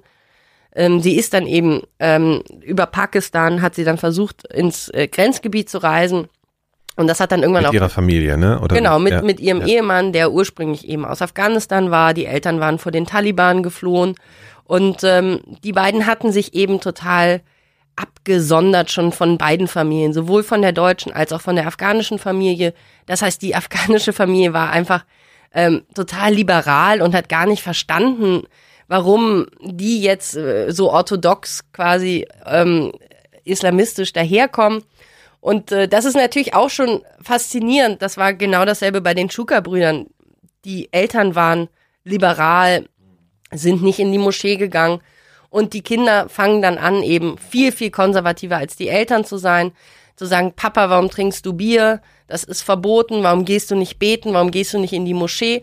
Und so ist es quasi innerhalb auch von muslimischen Familien gibt es diesen Generationen-Change, dass quasi die neue Generation konservativer ist, ja, nicht nur bei uns mit den 68er Eltern, auch bei den muslimischen Familien. Und man muss auch sagen, die Chuka-Brüder hatten anders als andere aus Bonn, mussten die eben nicht immer samstags zur Koranschule gehen und hatten nicht schon so eine Art von religiösem Grundwissen. Dadurch waren die natürlich auch leichter erreichbar für Prediger. Die war noch nicht so die hat noch nicht so ein Fundament an festen Werten und so, sondern ja. Okay. Ganz genau. Andere, die mit ihnen zusammen groß geworden sind, Freunde von damals, die samstags immer in der Koranschule waren, wo dann noch mit dem Stock geprügelt wurde, wenn man irgendwas nicht wusste und so weiter. Die haben sich alle nicht radikalisiert, interessanterweise, ja. Weil die hatten sozusagen religiös, waren die schon so tief in der, waren so tief in der Materie ja. und wussten, da haben wir echt keinen Bock drauf, dass, dass die dafür auch nicht empfänglich waren. Und das ist, glaube ich, etwas, ähm, was sowohl bei Konvertiten als auch sozusagen Muslimen, die da so ein bisschen ähm, ja wenig wenig Background, religiösen Background haben, das äh, ist einfach das, dasselbe Phänomen, dass die erreichbarer sind für äh, äh, radikale Vibes. Ja, und du beschreibst ja auch in deinem Buch, und das finde ich auch total nachvollziehbar, dass es dann im Zuge von YouTube und allem so diesen Popkulturmoment auch gibt. Ne? Also diese ganzen Videos, die sind ja total so, du beschreibst es so, dass es sowieso Ego-Shooter-Videos wären und so. Also es hat so einen Coolness-Faktor auch, der eigentlich halt mit der eigentlichen Thematik überhaupt nichts zu tun hat. Also sozusagen diese ganzen Mittel, die da eingesetzt werden, an äh, eigentlich noch nicht wirklich stabilisierte junge Leute, wenn es um Wertegerüst geht oder so. Ne? Also das zieht halt auf die ganzen Impulse ab oder so. Ja, ich meine, das sieht man ja ehrlich gesagt jetzt auch bei den Rechten. Also wenn man sieht, wie jetzt die Gaming-Culture, äh, ja, ja, genau. Kultur damit reinspielt, wenn man den Attentäter von Halle sieht, ähm, der irgendwie im Livestream sein Attentat überträgt. Das sind ja alles diese Momente von einer äh, neuen digitalisierten Generation, die versucht auch diese Mittel anzuwenden. Interessanterweise machen das die Islamisten halt schon seit vielen, vielen Jahren und die Rechten waren da noch so ein bisschen hinterher, gerade in Deutschland. Jetzt wollte ich mal zu dem Punkt, weil es gibt ja diesen Schlüsselmoment für dich, ähm, oder zumindest beschreibst du den als einen sehr zentralen Moment, als Laura dann in so einem Video aufgetaucht ist. Und zwar aufgrund dessen, dass ihr Mann sozusagen als Märtyrer gestorben ist in irgendeiner Kampfaktion. Und das wurde auch bekannt, dieses Video, und wurde, kam auch in die Medien und so, und das hast du gesehen, und du hast sie an der Stimme erkannt. Genau, also sie hat in diesem Video ähm, hatte sie eben ein äh, Nikab an, war eben voll verschleiert. Man sah im Grunde genommen nur so einen schwarze, äh, ähm, schwarzen Stoff, ja. Und mhm. äh, das war ein Märtyrer-Video, das ähm, produziert wurde, eben von dieser deutschsprachigen Medienabteilung ähm, von einer Bewegung in Waziristan, der sich auch die Chuka-Brüder angeschlossen hatten. Das heißt, es war klar, Laura ist in dieser Gruppe, wo auch die Chuka-Brüder sind. Ja. Und die sind auch in dem gleichen Video aufgetreten. Das heißt, alle haben sich dann zum Tod von ihrem Ehemann geäußert. Ähm, Javad Siddiqui hieß er. Und er ist im Grunde genommen, ähm, ja, äh, im Gefecht mit der pakistanischen Armee dann im Herbst 2009, also ungefähr ein halbes Jahr nachdem sie äh, Deutschland verlassen haben, bereits getötet worden. Sie war mit ihrer Tochter da. Das heißt, sie waren da. Äh, sie war dann im Grunde genommen relativ schnell nach sechs Monaten Witwe und dann alleinerziehend mit ihrer Tochter. Und das war im Grunde genommen der Moment, wo auch klar war, die Zeit vorher, natürlich hatte ich dann mit ihrer Familie Kontakt und gefragt, ja, was, wo ist sie denn? Das ja. Handy ist aus. Ja. Es war immer, also es war quasi bekannt, dass sie ausgereist ist. Aber wie, Was in welchen genau Umständen, bedeutet, genau, und war Umfeld einfach erst ja. in dem Moment klar, wo dieses ja. Video okay. rauskam. Mhm. Und das hatte ich dann wahrscheinlich ziemlich, also du beschreibst es so, erst sehr geschockt gewesen. Also das hatte ich dann schon sehr emotional mitgenommen, dass diese alte Freundin auf einmal in so einem Kontext auftaucht. Ja, zumal ich hatte ja auch vergleichende Religionswissenschaft studiert, hatte das ja auch mitbekommen. Ich war ja auch total interessiert, als sie konvertiert ist. Dann habe ich mich auch im Studium mehr mit dem Islam beschäftigt habe irgendwie versucht, jetzt, ich habe mal einen Film gemacht über Berliner Muslime und Tod im Islam, wie das so läuft. ähm, wie die Bestattungsriten sind und so weiter. Ich habe versucht, einfach mich mit, ich sage jetzt mal, normalem Islam zu beschäftigen. Man hat eine Offenheit dafür und versucht, Verständnis zu entwickeln. Genau, und während sie aber schon drei Schritte weiter war, ja, wo sie überhaupt nicht mehr irgendwie äh, Islamstufe 1 hatte sie schon vollkommen hinter sich gelassen. Das habe ich aber in dem Moment nicht verstanden, weil ich quasi auch meine Hausaufgaben erst machen musste und mich so ein bisschen einarbeiten musste. Und da war sie dann schon vollkommen radikalisiert und ausgereist. Und mh, mm, das hat mich wahnsinnig schockiert, der Moment, wo ich sie dann auch eben durch die Stimme erkannt habe in diesem Video, wo sie dann irgendwie äh, äh, gesagt hat, ja, die Ehre, die Würde und die Freiheit der Frau werdet ihr nirgendwo so sehr zu spüren bekommen wie bei uns, hat eben auch dazu aufgerufen, andere Frauen sich diesen ähm, dem Dschihad und dem Mujahideen anzuschließen und äh, hat eben gesagt, dass sie den trügerischen Luxus in Deutschland hinter sich lassen wollte. Und das war natürlich äh, war so ein Moment, wo wo ich ähm, ja, die Welt nicht mehr verstanden habe. Da war ich auch nicht die Einzige. Das, das war einfach schockierend und da war einfach klar, das ist eine andere Welt jetzt. Sie ist nicht mehr Teil von unserer Welt.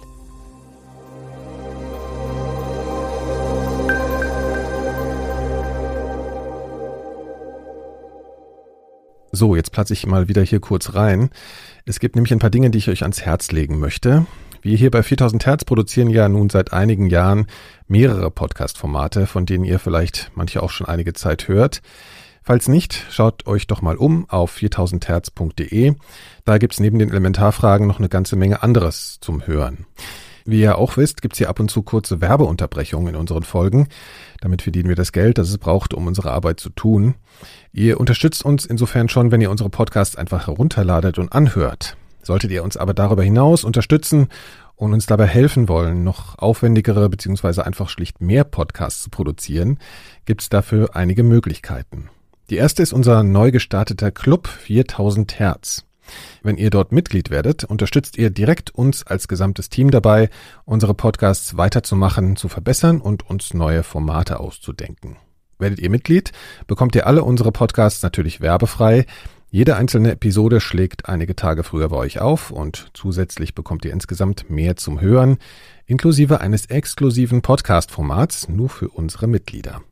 Für Infos schaut doch mal auf unsere Webseite unter club.4000herz.de, Club mit K.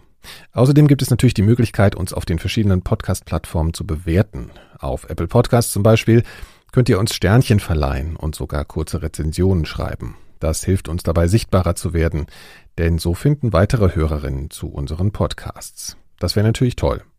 Sucht dort einfach mal nach 4000 Hertz und klickt euch ein wenig durch. So, nun ist aber auch Schluss und wir gehen weiter direkt ins Gespräch mit Janina Findeisen.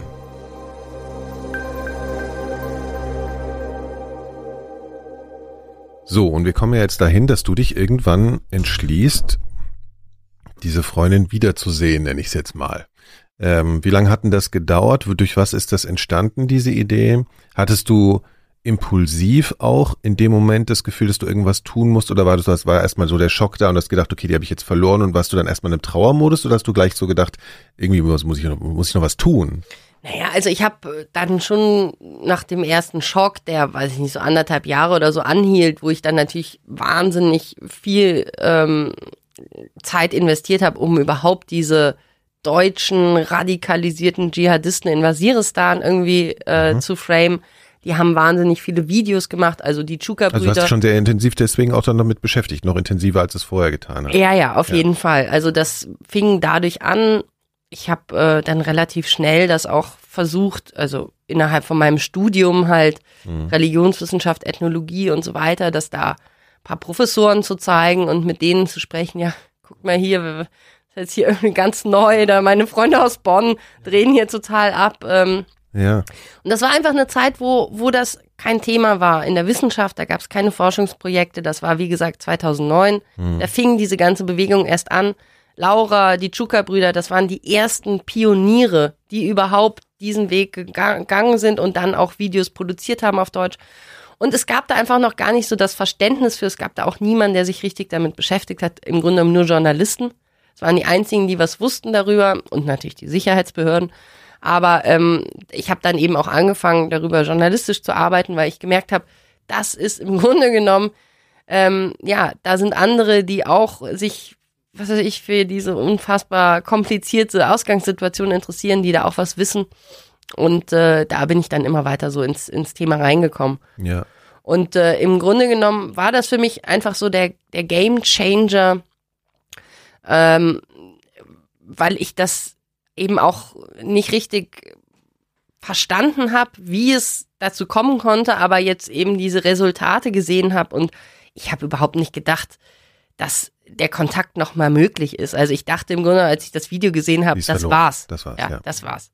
Das, die wird da sowieso sterben. Ja, Ja, das ja. ist doch alles da irgendwie unsicher. Also war diese, dieser Schock auch Trauer, dass du sie irgendwie verloren hast, war auch schon. Natürlich. Ja. Und ich habe da auch ehrlich gesagt jetzt nicht dran geglaubt, dass man da jetzt noch irgendwie als alte Schulfreundin reden so. kann Ja, ja, mit jemandem, der da Ja. irgendwie mit Sprengstoffgürteln hantiert und so ja, weiter.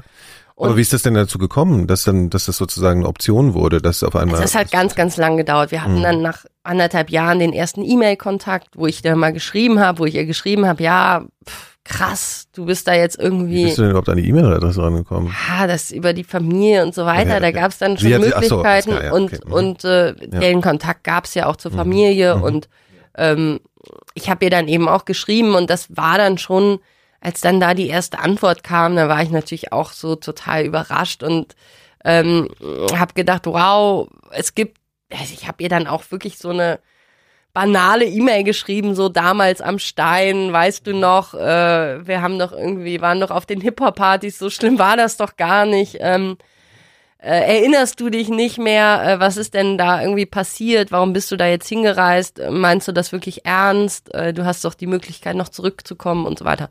Und das war dann halt, da gab es eine Art von E-Mail-Kommunikation über mehrere Jahre, die dann einfach mehr oder weniger, also relativ unregelmäßig war. Das Internet war in Waziristan auch sehr schlecht, also konnten dann nicht einfach von überall aus äh, eine E-Mail schicken, auch aus Sicherheitsgründen. Also ähm, die kam dann eben, äh, nachdem ihr Mann gestorben war, ähm, hat sie dann einen von den Schuka-Brüdern, Yassin Schuka, geheiratet, was dann eben auch äh, klar war, relativ schnell. Und der äh, stand mit seinem Bruder zusammen auf der Drohnenliste der Amerikaner. Das heißt, gab es so Sicherheitsvorkehrungen, dass die eben natürlich jetzt nicht einfach kommunizieren konnten. Die mussten dann immer sehr, sehr weit fahren, um so eine E-Mail abzuschicken. Und ähm, das war dann entsprechend alle paar Monate gab es da mal so einen Kontakt, aber der Kontakt war halt doch konstant. Und das war auch so ein Moment, wo ich gemerkt habe, ja, auch wenn ich jetzt nicht sicher war, dass die komplette E-Mail von ihr geschrieben war, weil da auch immer mal so religiöse Absätze drin war, voller Rechtschreibfehlern und so, wusste ich doch, da gab es so auch Absätze drin, die waren von ihr und da gab es auch ähm, so Momente, wo ich einfach sicher war, okay, wir haben schon noch eine Connection. Selbst wenn sie jetzt im Grunde genommen für unsere Gesellschaft erstmal, sie war dann im Verfassungsschutzbericht, hatte sie ihr eigenes Kapitel und so weiter. Sie war dann wirklich die Terroristin aus Sicht der Gesellschaft. Aber ich hatte einfach das Gefühl, ich darf mit ihr kommunizieren und ich hatte auch das Gefühl, das ist auch notwendig, dass auch noch jemand aus dem alten Leben mit ihr spricht, weil sonst dachte ich, gibt es ja auch ja überhaupt keinen Grund mehr, vielleicht mal über Rückkehr nachzudenken. Und sie war dir zugewandt irgendwie von der Art, würdest du sagen? Ich glaube, Ja. wir hatten eben diese sehr, sehr lange und intensive Zeit davor, diese Freundschaft und das war auch für sie nicht so, dass sie das dann einfach wegwischen konnte. Und äh, ich war jetzt auch niemand aus, aus dem Bonner Umfeld, der quasi selber religiös war oder irgendwie ähm, dem Islam zugewandt und dadurch kam halt auch mal Gegenwind und das war, glaube ich, auch ganz gut. Dann haben wir uns auch, haben wir halt einfach diskutiert. Ich meine, natürlich von ihrer Familie kam auch viel Gegenwind, aber ist ja auch immer gut, wenn man dann so in Diskussion kommt. Also sie, sie hat sich dem auch gestellt. Sie hat sich diesen Fragen gestellt und das dachte ich, ist ja eigentlich was Positives, wenn sie noch eine Bereitschaft hat zu reden. Mhm, mhm. Ich nehme da manchmal was vorweg, wenn wir um zu raffen, aber ich glaube, es ist einfach total wichtig, jetzt einfach zu erzählen, also wie es entstanden ist, dass eine Option wird, dass du hinfährst zu ihr. Genau, also das war dann viele, viele Jahre später. Es war dann so, dass äh, Waziristan war irgendwann nicht mehr wirklich sicher. Es ist ein sehr kleines Gebiet gewesen. Das wurde dann von der pakistanischen Armee gestürmt. Da gab es eben, was war Rückzugsort für ähm, Dschihadisten aus aller Welt. Und das wurde dann irgendwann von Pakistan unterbunden. Mhm. Sie ist dann geflohen aus Waziristan Richtung Syrien. Das war eben dann der neue Hotspot, wo viele Leute hingegangen sind. Also diese, äh, dieser Weg von, von, vom afghanisch-pakistanischen Grenzgebiet nach Syrien, den haben viele Dschihadisten gemacht, sie eben auch. Und das war aber einfach gar nicht klar, äh, was, äh, was los war, weil im Grunde genommen war der letzte Stand, den ich hatte, die pakistanische Armee hat ähm, die Region Waziristan gestürmt. Es gab viele Tote und Verletzte und sie hatte sich einfach nicht mehr gemeldet. Dann gab es halt einfach so ein, eine Pause in der Kommunikation. Und das dauerte ungefähr anderthalb Jahre. Und wenige Monate bevor sie sich dann eben wieder gemeldet hat, also ich sag jetzt mal so, nach einem Jahr gab es die Pressemitteilung, also gab es die äh, Nachrichten in der Presse, dass äh, ihr zweiter Ehemann, Yassin Shuka, eben getötet wurde im Iran auf dem Weg von Waziristan nach Syrien von der äh, von iranischen Soldaten erschossen und sein Bruder Munir Shuka eben im iranischen Gefängnis ist. Das ist auch der Stand bis heute. Also Munir Shuka ist immer noch im iranischen Gefängnis und ihr zweiter Ehemann ist da eben gestorben. Und es war halt für uns jetzt überhaupt nicht klar, war sie da mit? Ja, ist sie auch festgenommen worden? Ist sie irgendwie getötet worden? Ist ja. sie noch in Waziristan? Ist sie in Syrien? Keiner wusste irgendwas. Und dann war sozusagen diese Berichterstattung vom Tod von ihrem zweiten Mann im April, glaube ich, 2015. Und dann im Sommer 2015 hat sie sich dann aus Syrien gemeldet bei ihrer Familie und dann auch kurze Zeit später hatten wir dann auch wieder Kontakt. Und ich war zu dieser Zeit eben, hatte sie sich anderthalb Jahre nicht gemeldet, davon ausgegangen, dass sie tot ist, dass sowieso ich nie wieder was von ihr hören würde. Und mich hat aber ihre Geschichte einfach nicht losgelassen und ich hatte in der Zwischenzeit eben dann auch angefangen, ähm, Dokumentarfilm vorzubereiten über diese Geschichte, über die deutschen Dschihadisten aus Bonn, die sich da ähm, in Waziristan der ähm, den ähm, Taliban assoziierten Gruppen angeschlossen haben. Und das war halt einfach ähm, dann für mich eigentlich ein Dokumentarfilm über ein Phantom. Also es sollte halt um unsere Freundschaft gehen. Es sollte das war schon gehen. der Plan, bevor sie sich gemeldet hatte. Du wolltest genau. diese Geschichte anhand äh, dieser Geschichte, also dieser das Thema, das, genau das Thema aufgreifen anhand dieser Geschichte aus. So. Genau, also ja. der Titel war halt Paradiesvogel, ähm, eine ähm, Freundschaft in Zeiten des Dschihad. Mhm. Und das war die Geschichte, die ich von ihr erzählen wollte. Das, sie war im Grunde genommen eben ein Phantom. Also es gab natürlich unsere, unsere Freundschaft vorher. Es gab hm. Bilder aus der Zeit, wie wir groß geworden sind und es gab auch das Propagandavideo und es gab eben diese E-Mails. Ja. ja. Und das war für mich die Ausgangssituation, die Geschichte zu erzählen und es gab einen Kontakt zu ihrer Familie und ich habe da eigentlich sozusagen so relativ, ähm, hatte relativ klare Vorstellungen davon, wie ich diesen Film erzähle. Und äh, der Film war eben dann zu der Zeit auch finanziert das war äh, eben eine Gemeinschaftsproduktion von meiner Produktionsfirma und einer ausführenden Produktionsfirma, die in äh, Köln sitzt. Es gab den WDR und äh, den Norddeutschen Rundfunk und den BR, die in der Finanzierung drin waren. Es gab eine Dokumentarfilmförderung von der Filmstiftung NRW. Das war so ganz schön, da war ganz schön viel eingetötet sozusagen in dem Moment, wenn als sie sich auf einmal wieder gemeldet hat. Genau, und ja. dann gab's äh, sozusagen sogar noch einen äh, russischen Investor, der eben auch noch in dieses Filmprojekt investiert hatte oder investieren wollte. Also es war ein, ähm, sehr, sehr gut finanzierter Debütdokumentarfilm. Mhm. Und zwar auch eine Geschichte, die erzählbar war, ähm, ich war eben in der Zwischenzeit auch mal sechs Wochen in Pakistan gewesen, habe da nochmal versucht, Kontakt zu ihr zu bekommen, hatte auch Kontakt und habe da natürlich dann auch nochmal mehr über die Hintergründe erfahren.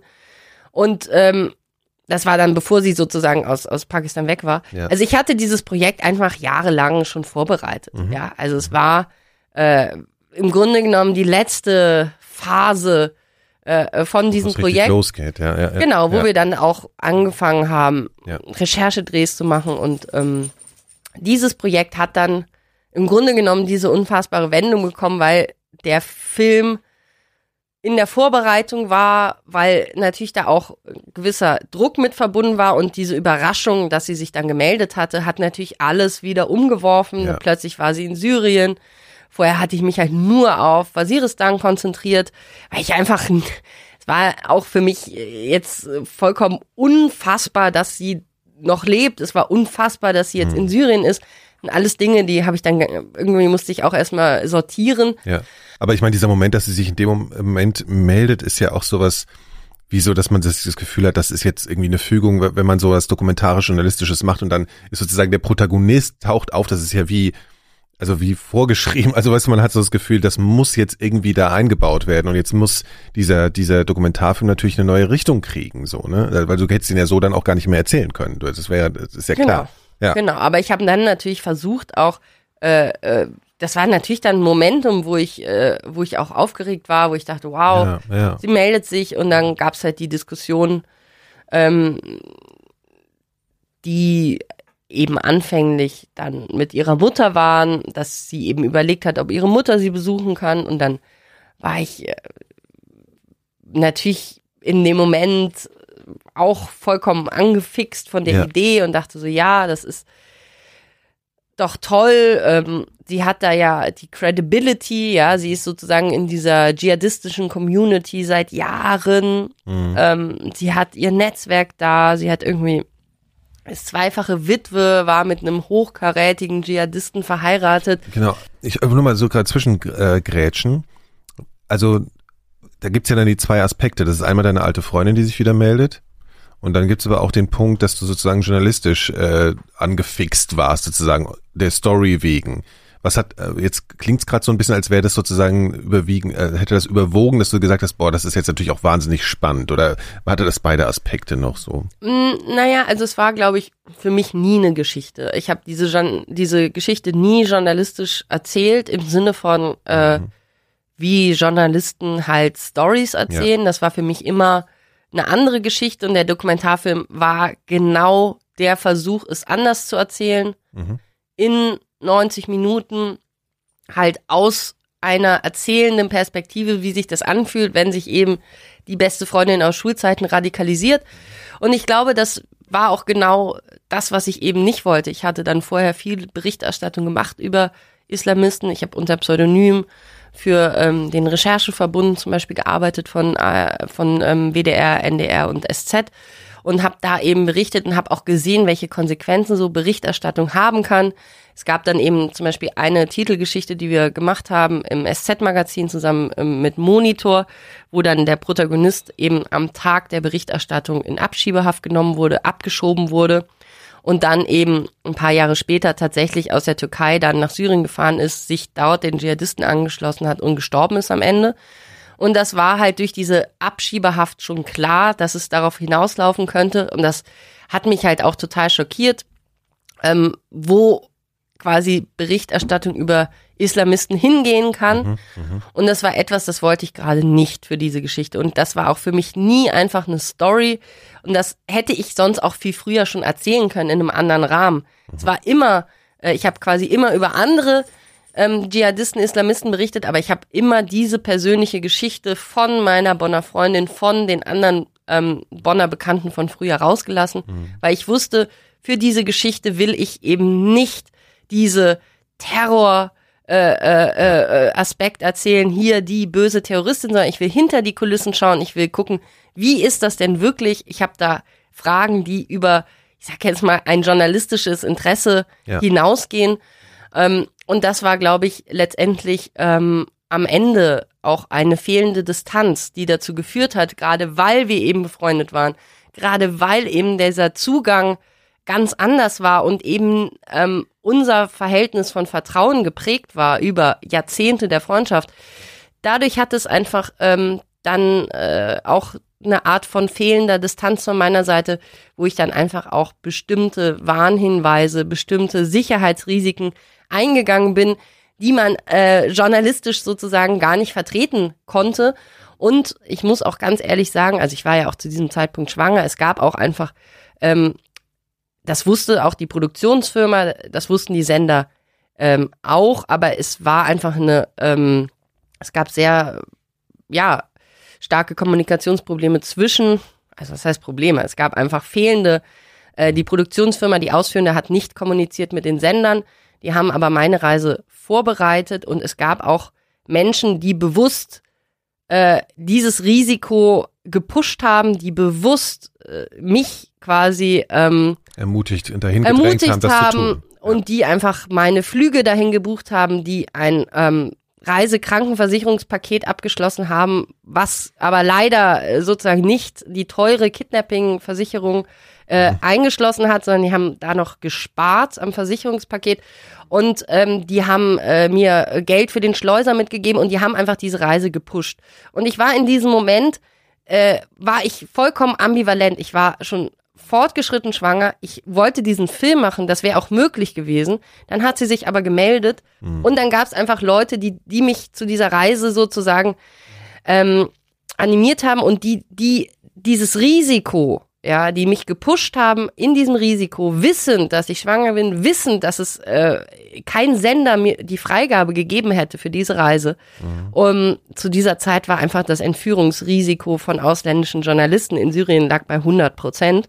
Und ähm, 100%. ähm, ja, also Ja. es ist halt einfach, es waren einfach Aspekte, wo ich äh, auch die Sicherheitslage falsch eingeschätzt habe. Ich habe auch einfach Lauras Einfluss in dem Moment unterschätzt, also überschätzt, weil Genau, ich man muss ja noch dazu sagen, sie hat dir, also wir sind jetzt so ein bisschen da reingerutscht sozusagen in die Situation. Es ging, es hat dann dazu geführt, dass du diese Reise machen wolltest, ne, wie du es jetzt gerade beschrieben hast.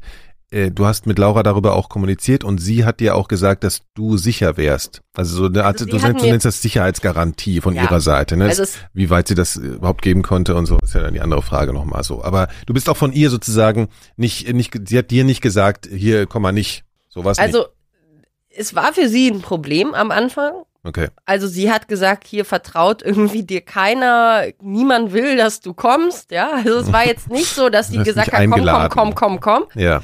Ähm, es war für sie einfach äh, problematisch, weil jetzt sie da auch viel organisieren musste. Es war eigentlich geplant eben, dass ihre Mutter und ich zusammenreisen. Es gab vorher schon mal andere Mütter, ähm, die ihre äh, dschihadistischen Kinder dort besucht haben. Also es gab quasi Vorlagen dafür, aber es waren immer äh, arabisch sprechende Ja. äh, Eltern, also beziehungsweise in dem Fall Mütter. Und ähm, äh, da war sozusagen jetzt ein sehr hoher Aufwand mit verbunden, dann zwei deutschsprachige Frauen da reinzubringen. Ähm, es war aber tatsächlich ja auch zu der Zeit so, dass ähm, die Situation zwar eskalierte und dann auch kurz davor die Russen angefangen haben zu bombardieren, aber es war immer noch eine Situation ähm, in Nordsyrien, wo einfach die Dschihadisten auch sehr viel Kontrolle hatten über Gebiete und außerhalb dieser Gebiete war natürlich dann äh, Assad und und ähm, ähm, äh, es gab auch immer schon äh, damals Kämpfe zwischen dem Islamischen Staat und eben den den Al-Qaida-nahen Gruppen, aber es gab einfach auch eine Art von Territorium, was die sicher hatten und Ja. wo auch äh, relativ ähm, ru ruhiges, normales Leben abseits der Front möglich war. Und ähm, sie hat mir dann eben eine äh, Sicherheitsgarantie gegeben von ihrer Gruppe, also nicht nur von ihr selber, sondern eben von ihrer Gruppe. Und in dem Moment war das für mich auch ganz wichtiger Aspekt. Hinzu kam auch die Versicherung, die die Produktionsfirma abgeschlossen hat. Ich habe dann auch erst später erfahren, dass es quasi die falsche Versicherung war, die sie abgeschlossen hat, die günstige Versicherung und nicht die, die, die man für die Region braucht. Ähm, aber das waren alles Aspekte, die waren für mich auch wichtig in der Vorbereitung dieser Reise und die haben dann aber letztendlich auch dazu geführt, als wir dann in der Türkei waren, hat die Mutter sich umentschieden, gesagt, es- ich fahre da nicht hin. Und dann war aber von meiner Seite auch, wir hatten dann irgendwie schon wahnsinnig viel, äh, ja, sozusagen sie aktiviert, sie hatte wieder andere Leute aktiviert. Ich fühlte mich dann auch so ein bisschen im Zugzwang. Wir hatten dann irgendwie eine Tasche gepackt. Du warst dann irgendwie in so einem Sachen für die Malwerk, ne? Du warst halt irgendwie drin, sozusagen, ne? Das ja, ich so, hatte dann einfach auch so diesen diesen Moment, wo ich äh, ja mich auch so ein bisschen äh, verantwortlich dann gefühlt habe, dass das jetzt nicht alles abgebrochen wird und ähm, das war schien einfach für mich in diesem Moment möglich zu sein, für drei Tage reinzugehen, sie zu treffen und dann maximal drei bis sieben Tage und dann wieder rauszugehen. Und das Das war der Plan. schien in diesem Moment äh, für mich möglich zu sein. Jetzt im Nachhinein ist das natürlich vollkommen falsche Einschätzung der Sicherheitssituation gewesen, vollkommen falsche Einschätzung von ihrem Einfluss vor Ort und äh, die ganze äh, Situation hab, also was einfach das größte Problem an Syrien ist, ist, dass sich Dinge vom einen Moment auf den anderen ändern können. Dass man eben noch, ich sag jetzt mal, im Taxi fährt und alles gut ist und plötzlich wird das Taxi gestoppt und man wird rausgezogen, entführt oder erschossen neben der Straße. Das Ja. passiert halt einfach in Syrien äh, vom einen Moment auf den anderen. Und diese Situation, wenn man die vorher nie erlebt hat, dann kann man das auch sehr, sehr schwer einschätzen, wie, wie schnell der Wind sich drehen kann. Dann irgendwann läuft es darauf hinaus, dass, dass dann irgendwann den Reisedatum feststeht. Oder wie kann man das sich vorstellen? Also, ne? Genau, das. Wie hast du dich denn darauf vorbereitet? Also hast du dann, also hast du irgendwie, hast du mit deiner Familie nochmal gesprochen, hast du, oder hast du die ganze Zeit gedacht, naja, das wird jetzt schon klappen und deswegen hast du, war das gar nicht so ein dramatischer Abschied? Also ich habe ehrlich gesagt ähm, jetzt niemanden äh, jenseits vom Team in diese Pläne involviert. Mhm. Es war halt, ähm, es gab da Sicherheitsvorbereitungen, die waren aber alle koordiniert über die Produktionsfirma, das heißt eben diese Reisekrankenversicherung. Ja. Und ähm, da war, ich habe jetzt nicht groß mit meiner Familie diese äh, Reise besprochen, weil es auch in erster Linie gab es da auch so gewisse Überlegungen, dass natürlich auch Sicherheitsbehörden Interesse an solchen Kontakten haben und Mhm. war jetzt auch nicht, äh, mir war nicht klar, inwieweit die Sicherheitsbehörden da eben auch mh, also einen Dreh hätten verhindern können. Also es war jetzt auch erstmal gebucht. So, also es war schon auch ein bisschen konspirativ, die ganze Nummer sozusagen. Ähm, definitiv, es gab halt da einfach ähm, Aspekte, wo wir überlegt haben, wie man zumindest überhaupt so einen Kontakt auch mit äh, Dschihadisten, mit Schleusern herstellen kann. Und Mhm. wir hatten dann halt beim Dreh in der Türkei, wir waren mit einem Team in der Türkei an der Grenze schon, äh, was quasi dann so dieses, dieses weitesten Sinne Grenzgebiet war, also jetzt nicht irgendwo in Istanbul, sondern schon in Antakya, was relativ weit südlich ist, wo das dann auch nur noch 30, 40 Kilometer bis zur Grenze nach Syrien waren. Da hatten wir gedreht auch abends und dann eben auch, ähm, wie es heutzutage so ist, sind die Kameras ja sehr klein, was immer noch sehr groß ist, ist der Ton.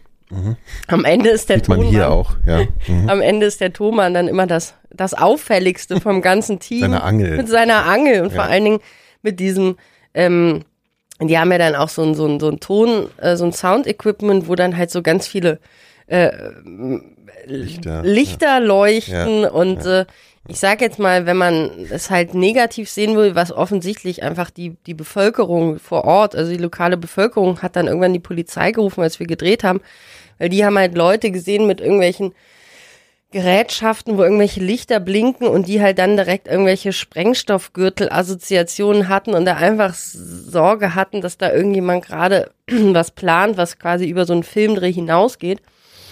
Und ähm, wir wurden dann äh, festgenommen von der türkischen Polizei in Antakya. Das Das war komplette jetzt alles Team. bei einer vorherigen Reise, wo ihr schon mal was gedreht habt, oder war das? War Das war die Reise, die dann sozusagen äh, äh, in weiterführte nach nach Syrien. Also Okay, es war ein paar ja, Tage ja. vor dem Grenzübertritt nach Syrien. Und da waren wir halt in Antakya, dann wurde das Team festgenommen und ähm, dann wurde halt ein Anwalt eingeschaltet und wir haben dann natürlich äh, geleugnet, dass wir da jetzt irgendwie ähm, große Kontakte Richtung Syrien pflegen, sondern haben halt gesagt, wir haben da jetzt einfach nur gedreht und der Anwalt hat es dann auch geregelt und wir konnten dann auch äh, in derselben Nacht wieder gehen. Also sie haben uns jetzt nicht wirklich mit Handschellen festgenommen, aber wir mussten halt mit aufs Revier kommen, unsere Ausweise zeigen. Es gab eine lange Diskussion. Es hat Stunden gedauert, bis wir den ersten Tee angeboten bekommen haben. Also man hat ganz klar gemerkt, das war jetzt keine freundliche Atmosphäre, wo man äh, ähm, Austausch hat mit Polizeibeamten, sondern es waren Zivilbeamte, die uns dann mit zur Wache genommen haben, mussten dann die Ausweise zeigen, wurden quasi in der Gruppe dann auch befragt und erst durch die Intervention von dem türkischen Rechtsanwalt, der eben auch von der Produktionsfirma dann eingeschaltet wurde, sind wir dann im Grunde nach ein paar Stunden wieder freigekommen. Aber die haben uns danach halt total auf dem Kicker gehabt. Also danach liefen quasi fünf Zivilbeamte so drei Meter hinter uns, als wir durch die Stadt liefen. Und das war dann quasi schon das Gefühl der absoluten Sicherheit. Am Morgen waren wir dann äh, in dem Hotel am Frühstücksbuffet und guckten so aus dem Fenster und da standen da so drei gepanzerte Militärfahrzeuge vor der vorm Hotel.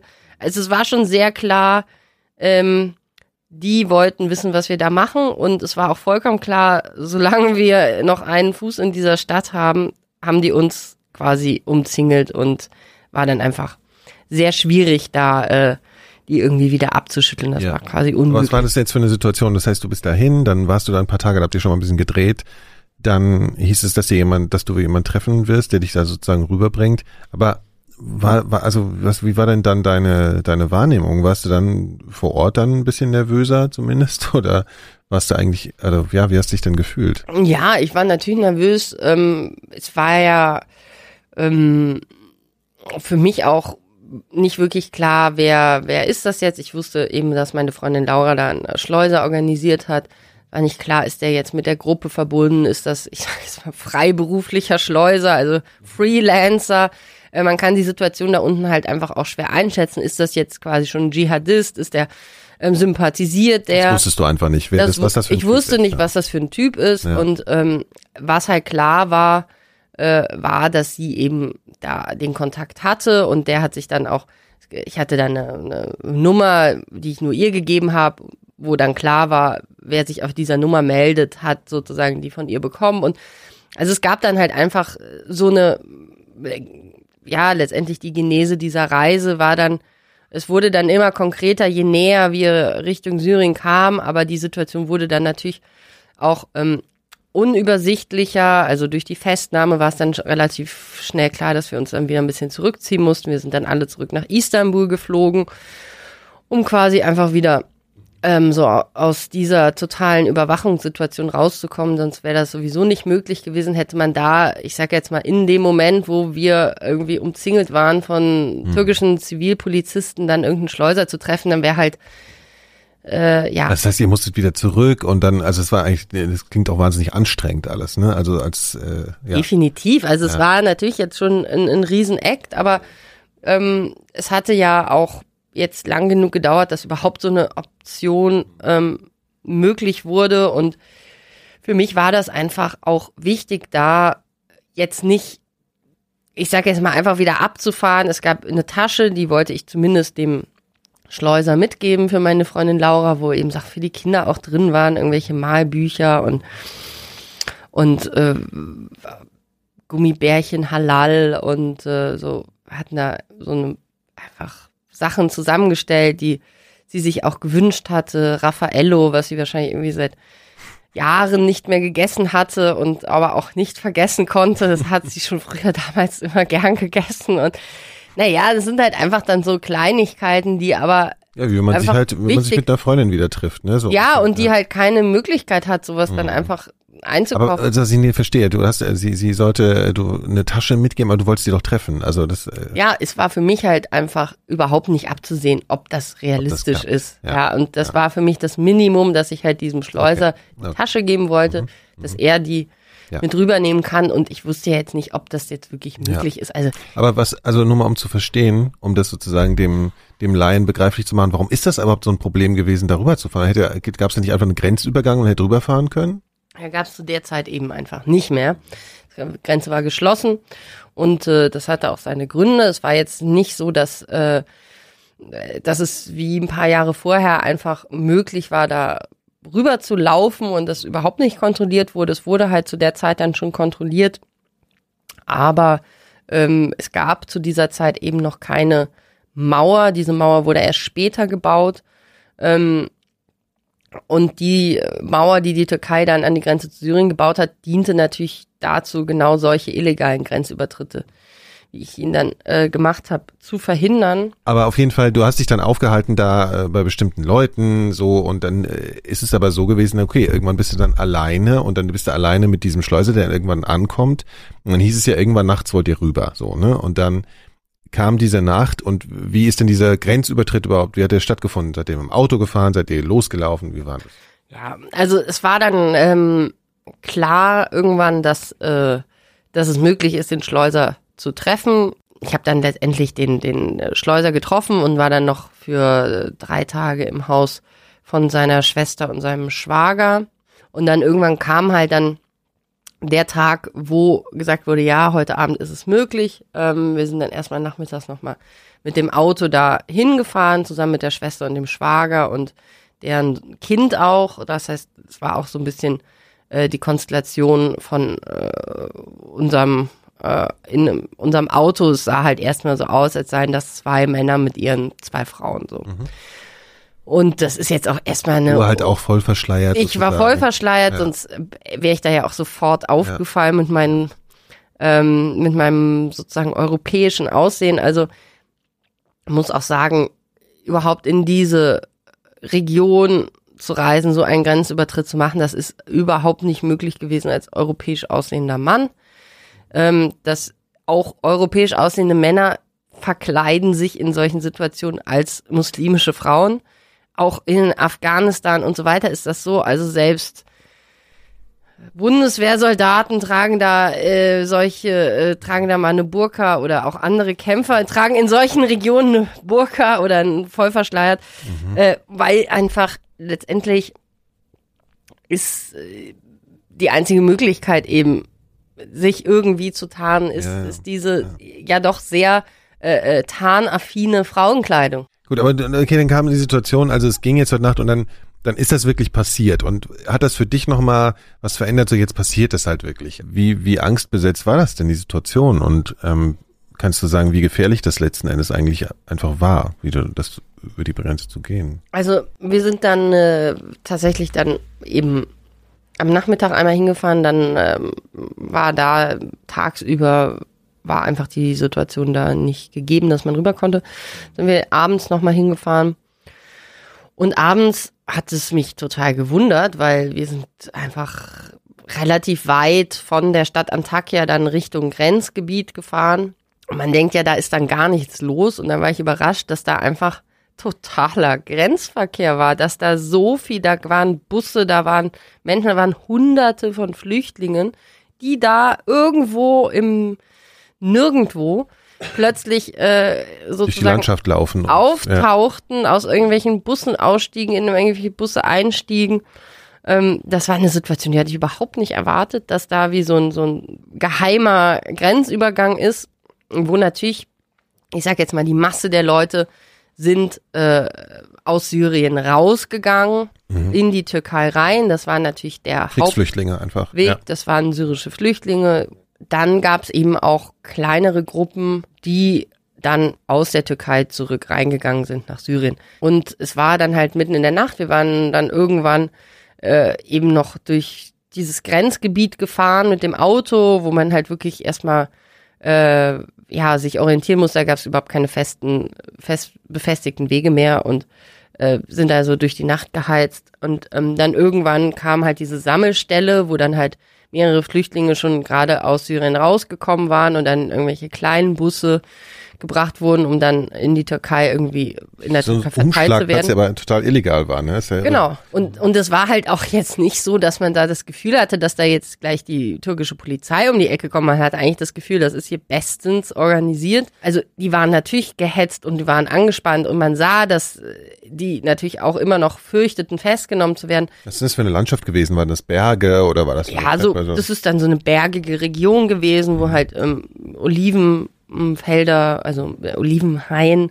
Es gab dann halt wahnsinnig viele Menschen, die vor Ort waren und als wir dann losgegangen sind, sind wir quasi in die andere Richtung gegangen. Also die Menschen kamen uns entgegen und man sah das auch ähm, am Gepäck und an sozusagen so ein paar, am Wegesrand waren einfach so ein paar Stellen, dann auch kurz, kurz vor dem Übertritt in die, in nach Syrien, wo halt Koffer rumlagen, wo Leute Ballast abgeworfen hatten. Ja, ein komisches Gefühl, so gegen den Treck zu gehen, habe ich so, äh, stelle ich mir ja. vor. Ne? Also man denkt so, okay, die flüchten aus einer Gegend und ich will da jetzt hin oder was. So. Genau, also das war natürlich wahnsinnig äh, äh, beunruhigend, ja, wenn du siehst, dass da quasi alle ja. froh sind, wenn sie raus sind ja. und du gehst halt denkst, ah, für drei Tage, ich gehe da jetzt rein, ich habe hier meine Freundin und die Sicherheitsgarantie.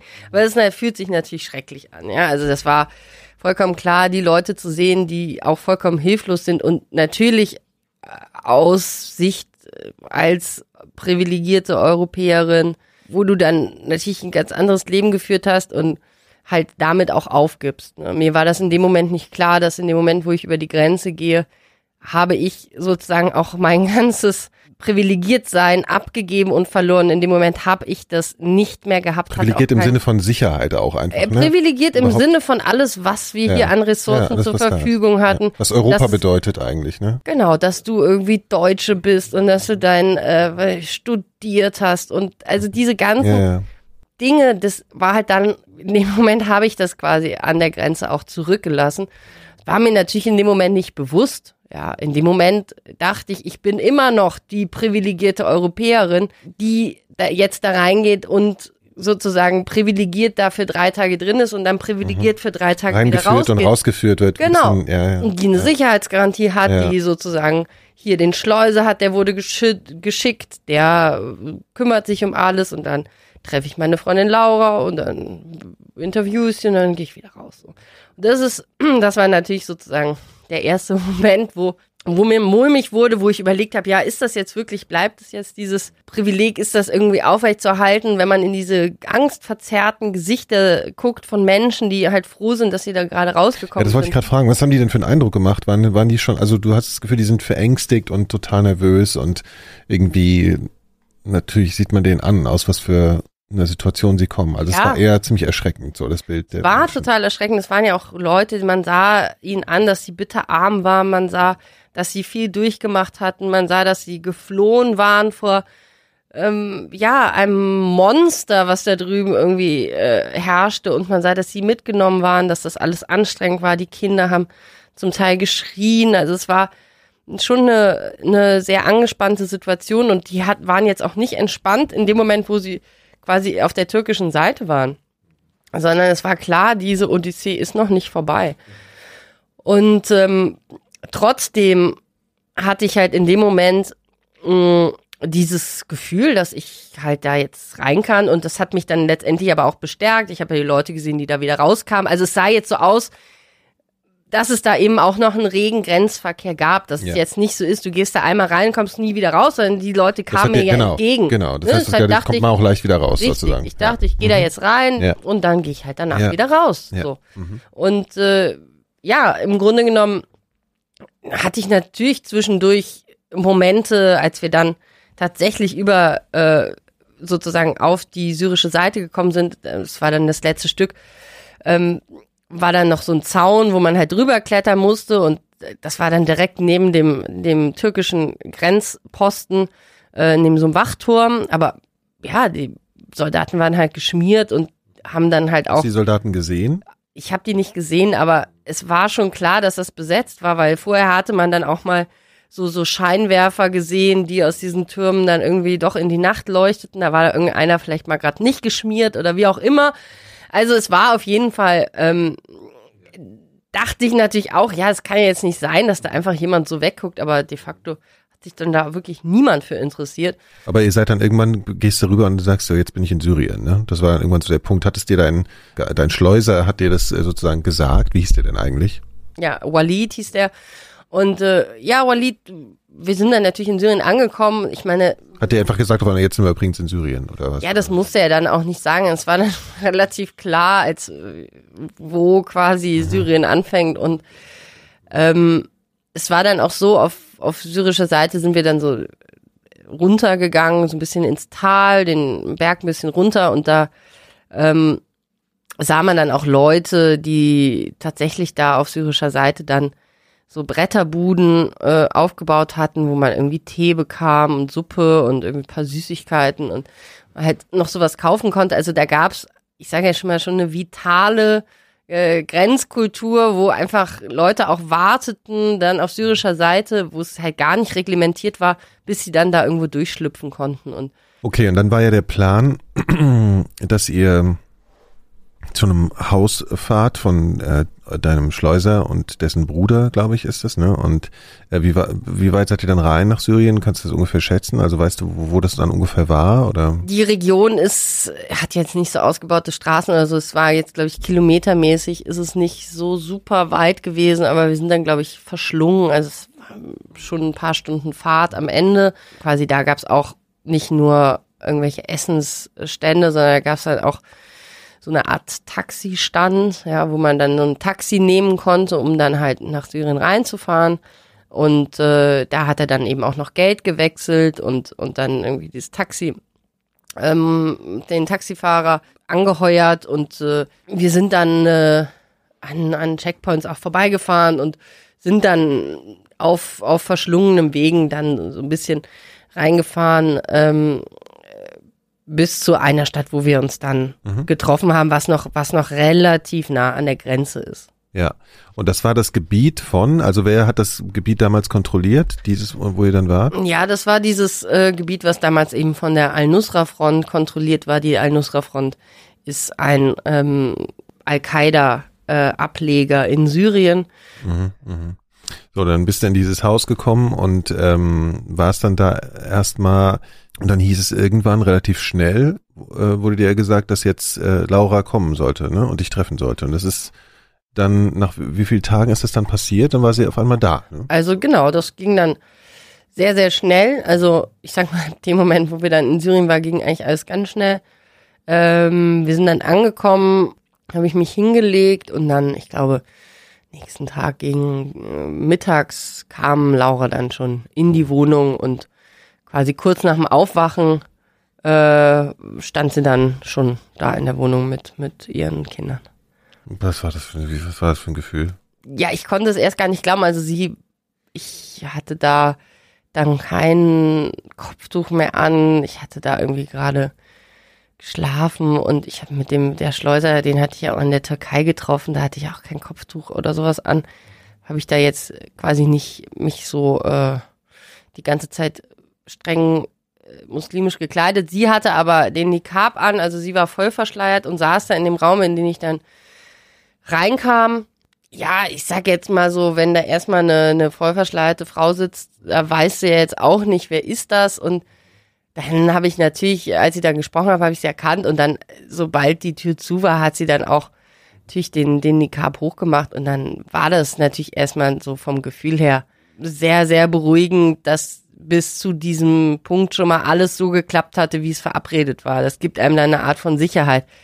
Ich wusste, okay, ich bin jetzt irgendwie so bei ihr, hatte das Gefühl, ich bin da auch jetzt gut aufgehoben bei ihr und es hat einfach die Absprachen haben geklappt. Ja, sie, wie sie dir denn begegnet? Hat sie, hat sie dir auch versucht, so ein Sicherheitsgefühl zu geben? Wart ihr wieder so vertraut? War das so ein warmes, weiß ich nicht, altes Freundschaftsgefühl. Ja, wir haben uns dann natürlich sicher. auch umarmt und so weiter. Also wir haben uns ja auch gefreut. Also ich meine, wir sind jetzt nicht in Tränen ausgebrochen, weil.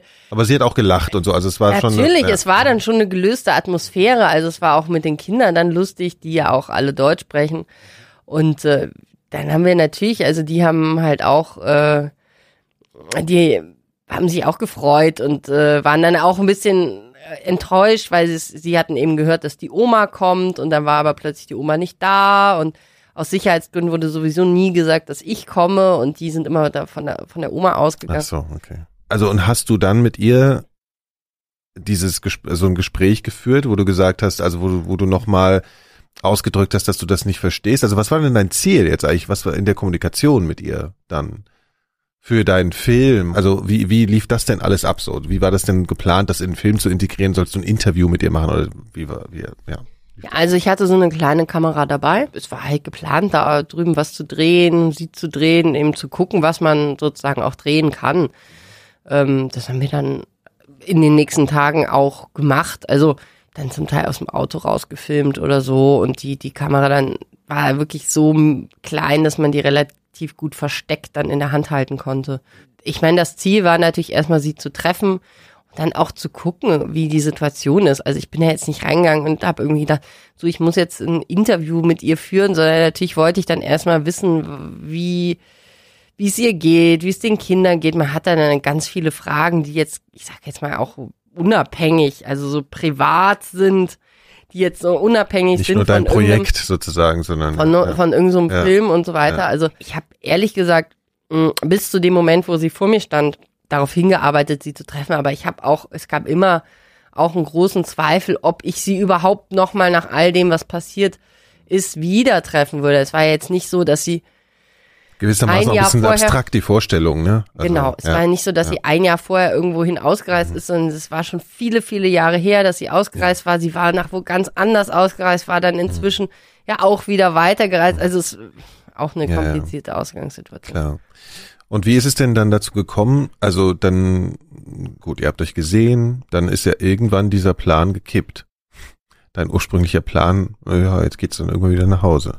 Also es war so, dass ich die Situation da doch ein bisschen anders eingeschätzt habe. Also hatte so das Gefühl, dass wenn sie dann mit mir ganz offen sprechen kann, dann erfahre ich alle Hintergründe, dass sie da eigentlich vollkommen unterdrückt ist und nur darauf wartet, dass sie zurück nach Deutschland kommen kann. Und äh, so war es dann einfach auch nicht. Also das war, war jetzt nicht, äh, war für mich ja auch unerwartet, dass sie dann einfach gar nicht äh, so drauf angesprungen ist, gesagt hat, ja super, lass uns doch zurückfahren, ist doch eine tolle Idee, sondern dass einfach klar ist, sie ist da auch in Strukturen verhaftet. Mhm. Das sind, ähm, sie ist da auch in einer, ja, letztendlich fürchtet sie sich auch äh, vor der Rückkehr nach Deutschland.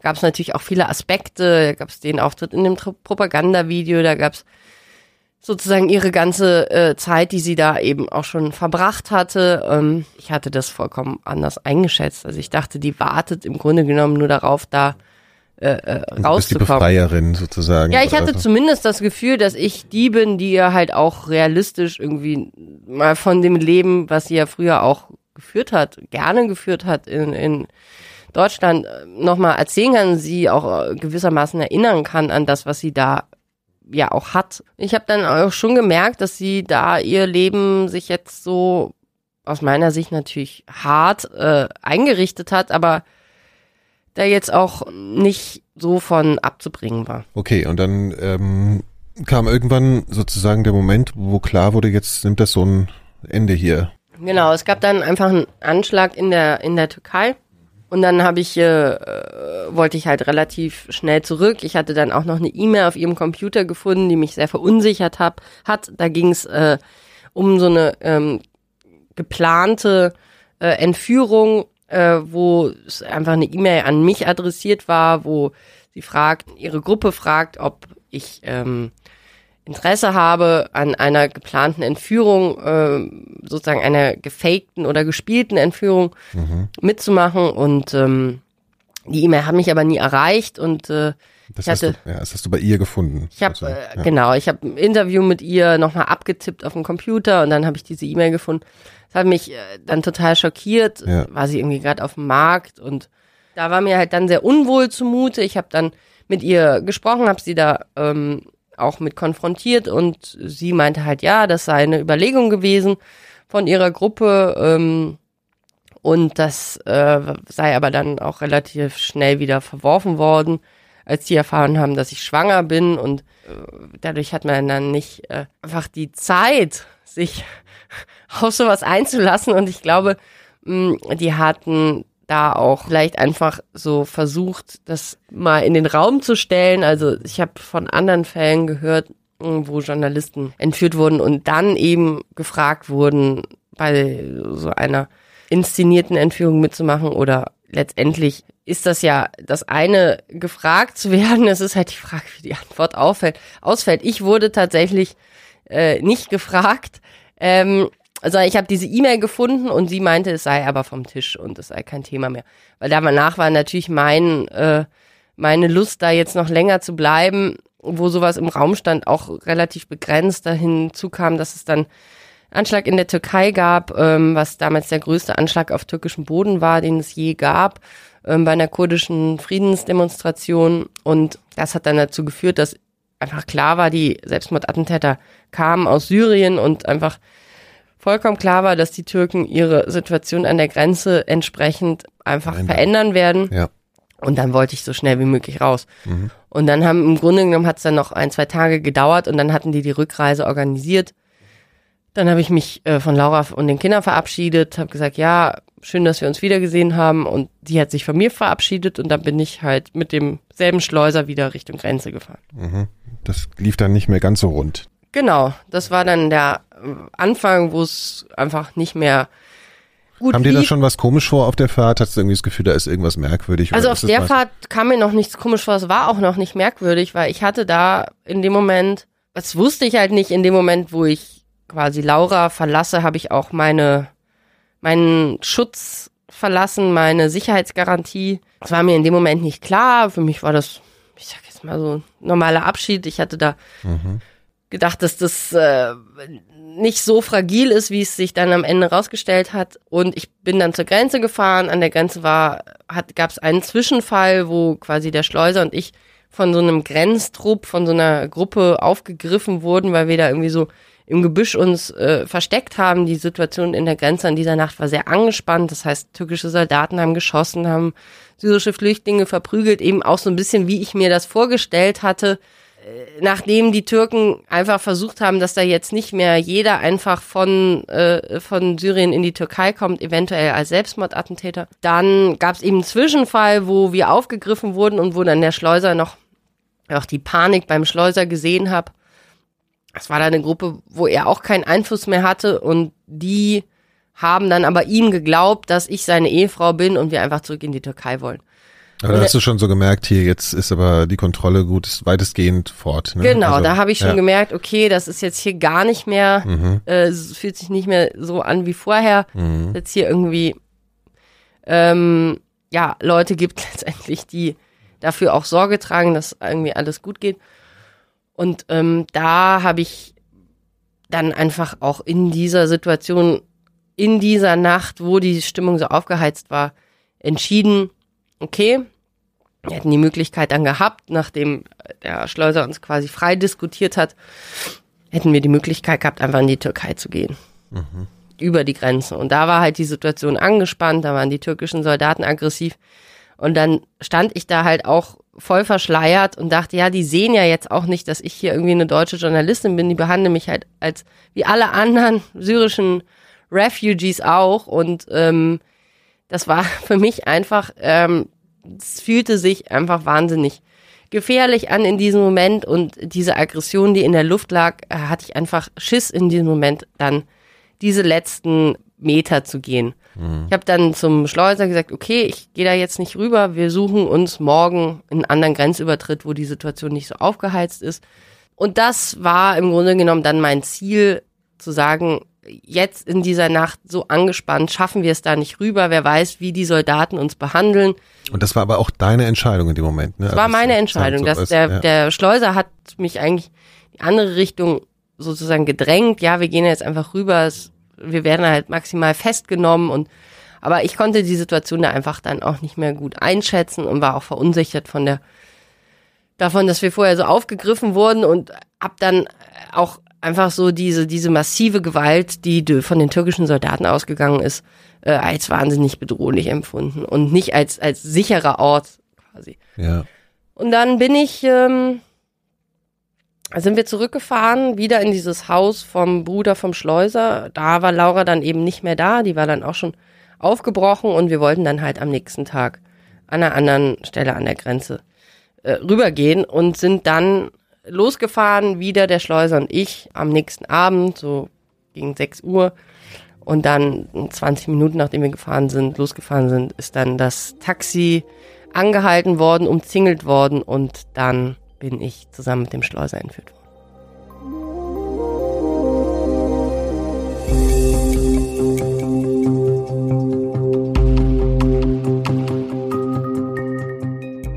Soweit der erste Teil meines Gesprächs mit Janina Findeisen. Der zweite Teil erscheint bereits in einer Woche. Fragen, Kritik oder Anregungen zu diesem Gespräch oder zu den Elementarfragen allgemein könnt ihr per Mail loswerden. Meine Adresse ist nikolas.seemark.4000herz.de. Alle weiteren Folgen der Elementarfragen findet ihr unter elementarfragen.4000herz.de. Meine KollegInnen und ich produzieren unter dem Dach unseres Podcast-Labels auch noch weitere Podcasts, wie ihr hoffentlich wisst. Mein Kollege Christian Konradi hat vor kurzem einen ganz neuen Podcast gestartet. Er trifft in seinem Format Deine Welt unterschiedlichste Menschen, die ihm eben ihre Welt zeigen. Vom Imbissbudenbetreiber bis zur Investmentmanagerin sozusagen. In der aktuellen Folge begibt er sich auf eine Reise in eine ganz besondere, explizite Welt. Unter dieser Klappe verbirgt sich ein Loch. Mhm. Und wenn ich die Klappe öffne, dann habe ich hier ein kleines Gefängnis. Das ist Fabienne. Sie ist Domina und nennt sich Lady Velvet Steel. Herzlich willkommen im Bordeaux. Ich habe sie in ihrem SM-Studio besucht. So, wir gehen jetzt hier gleich einmal nach gegenüber an unserem Sklavenklo vorbei. Die Melkmaschine wohnt hier, die Fickmaschine wohnt hier. Äh, ist das eigentlich der offizielle Begriff? Das ist der offizielle Begriff.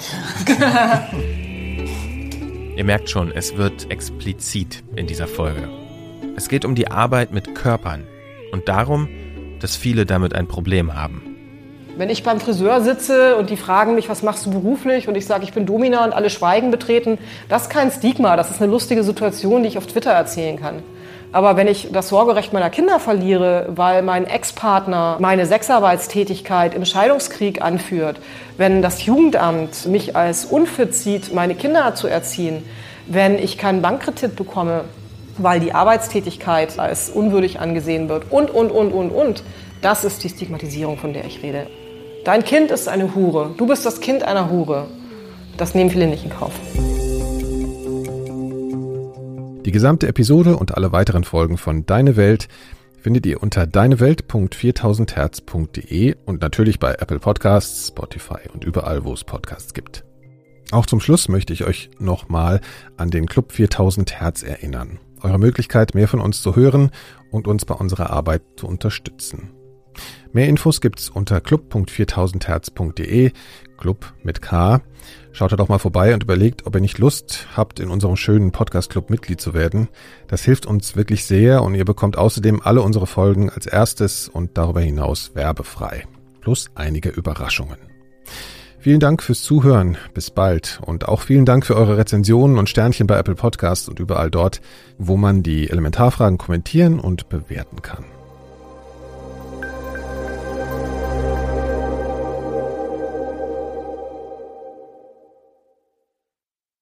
Eine Produktion von 4000 Hertz.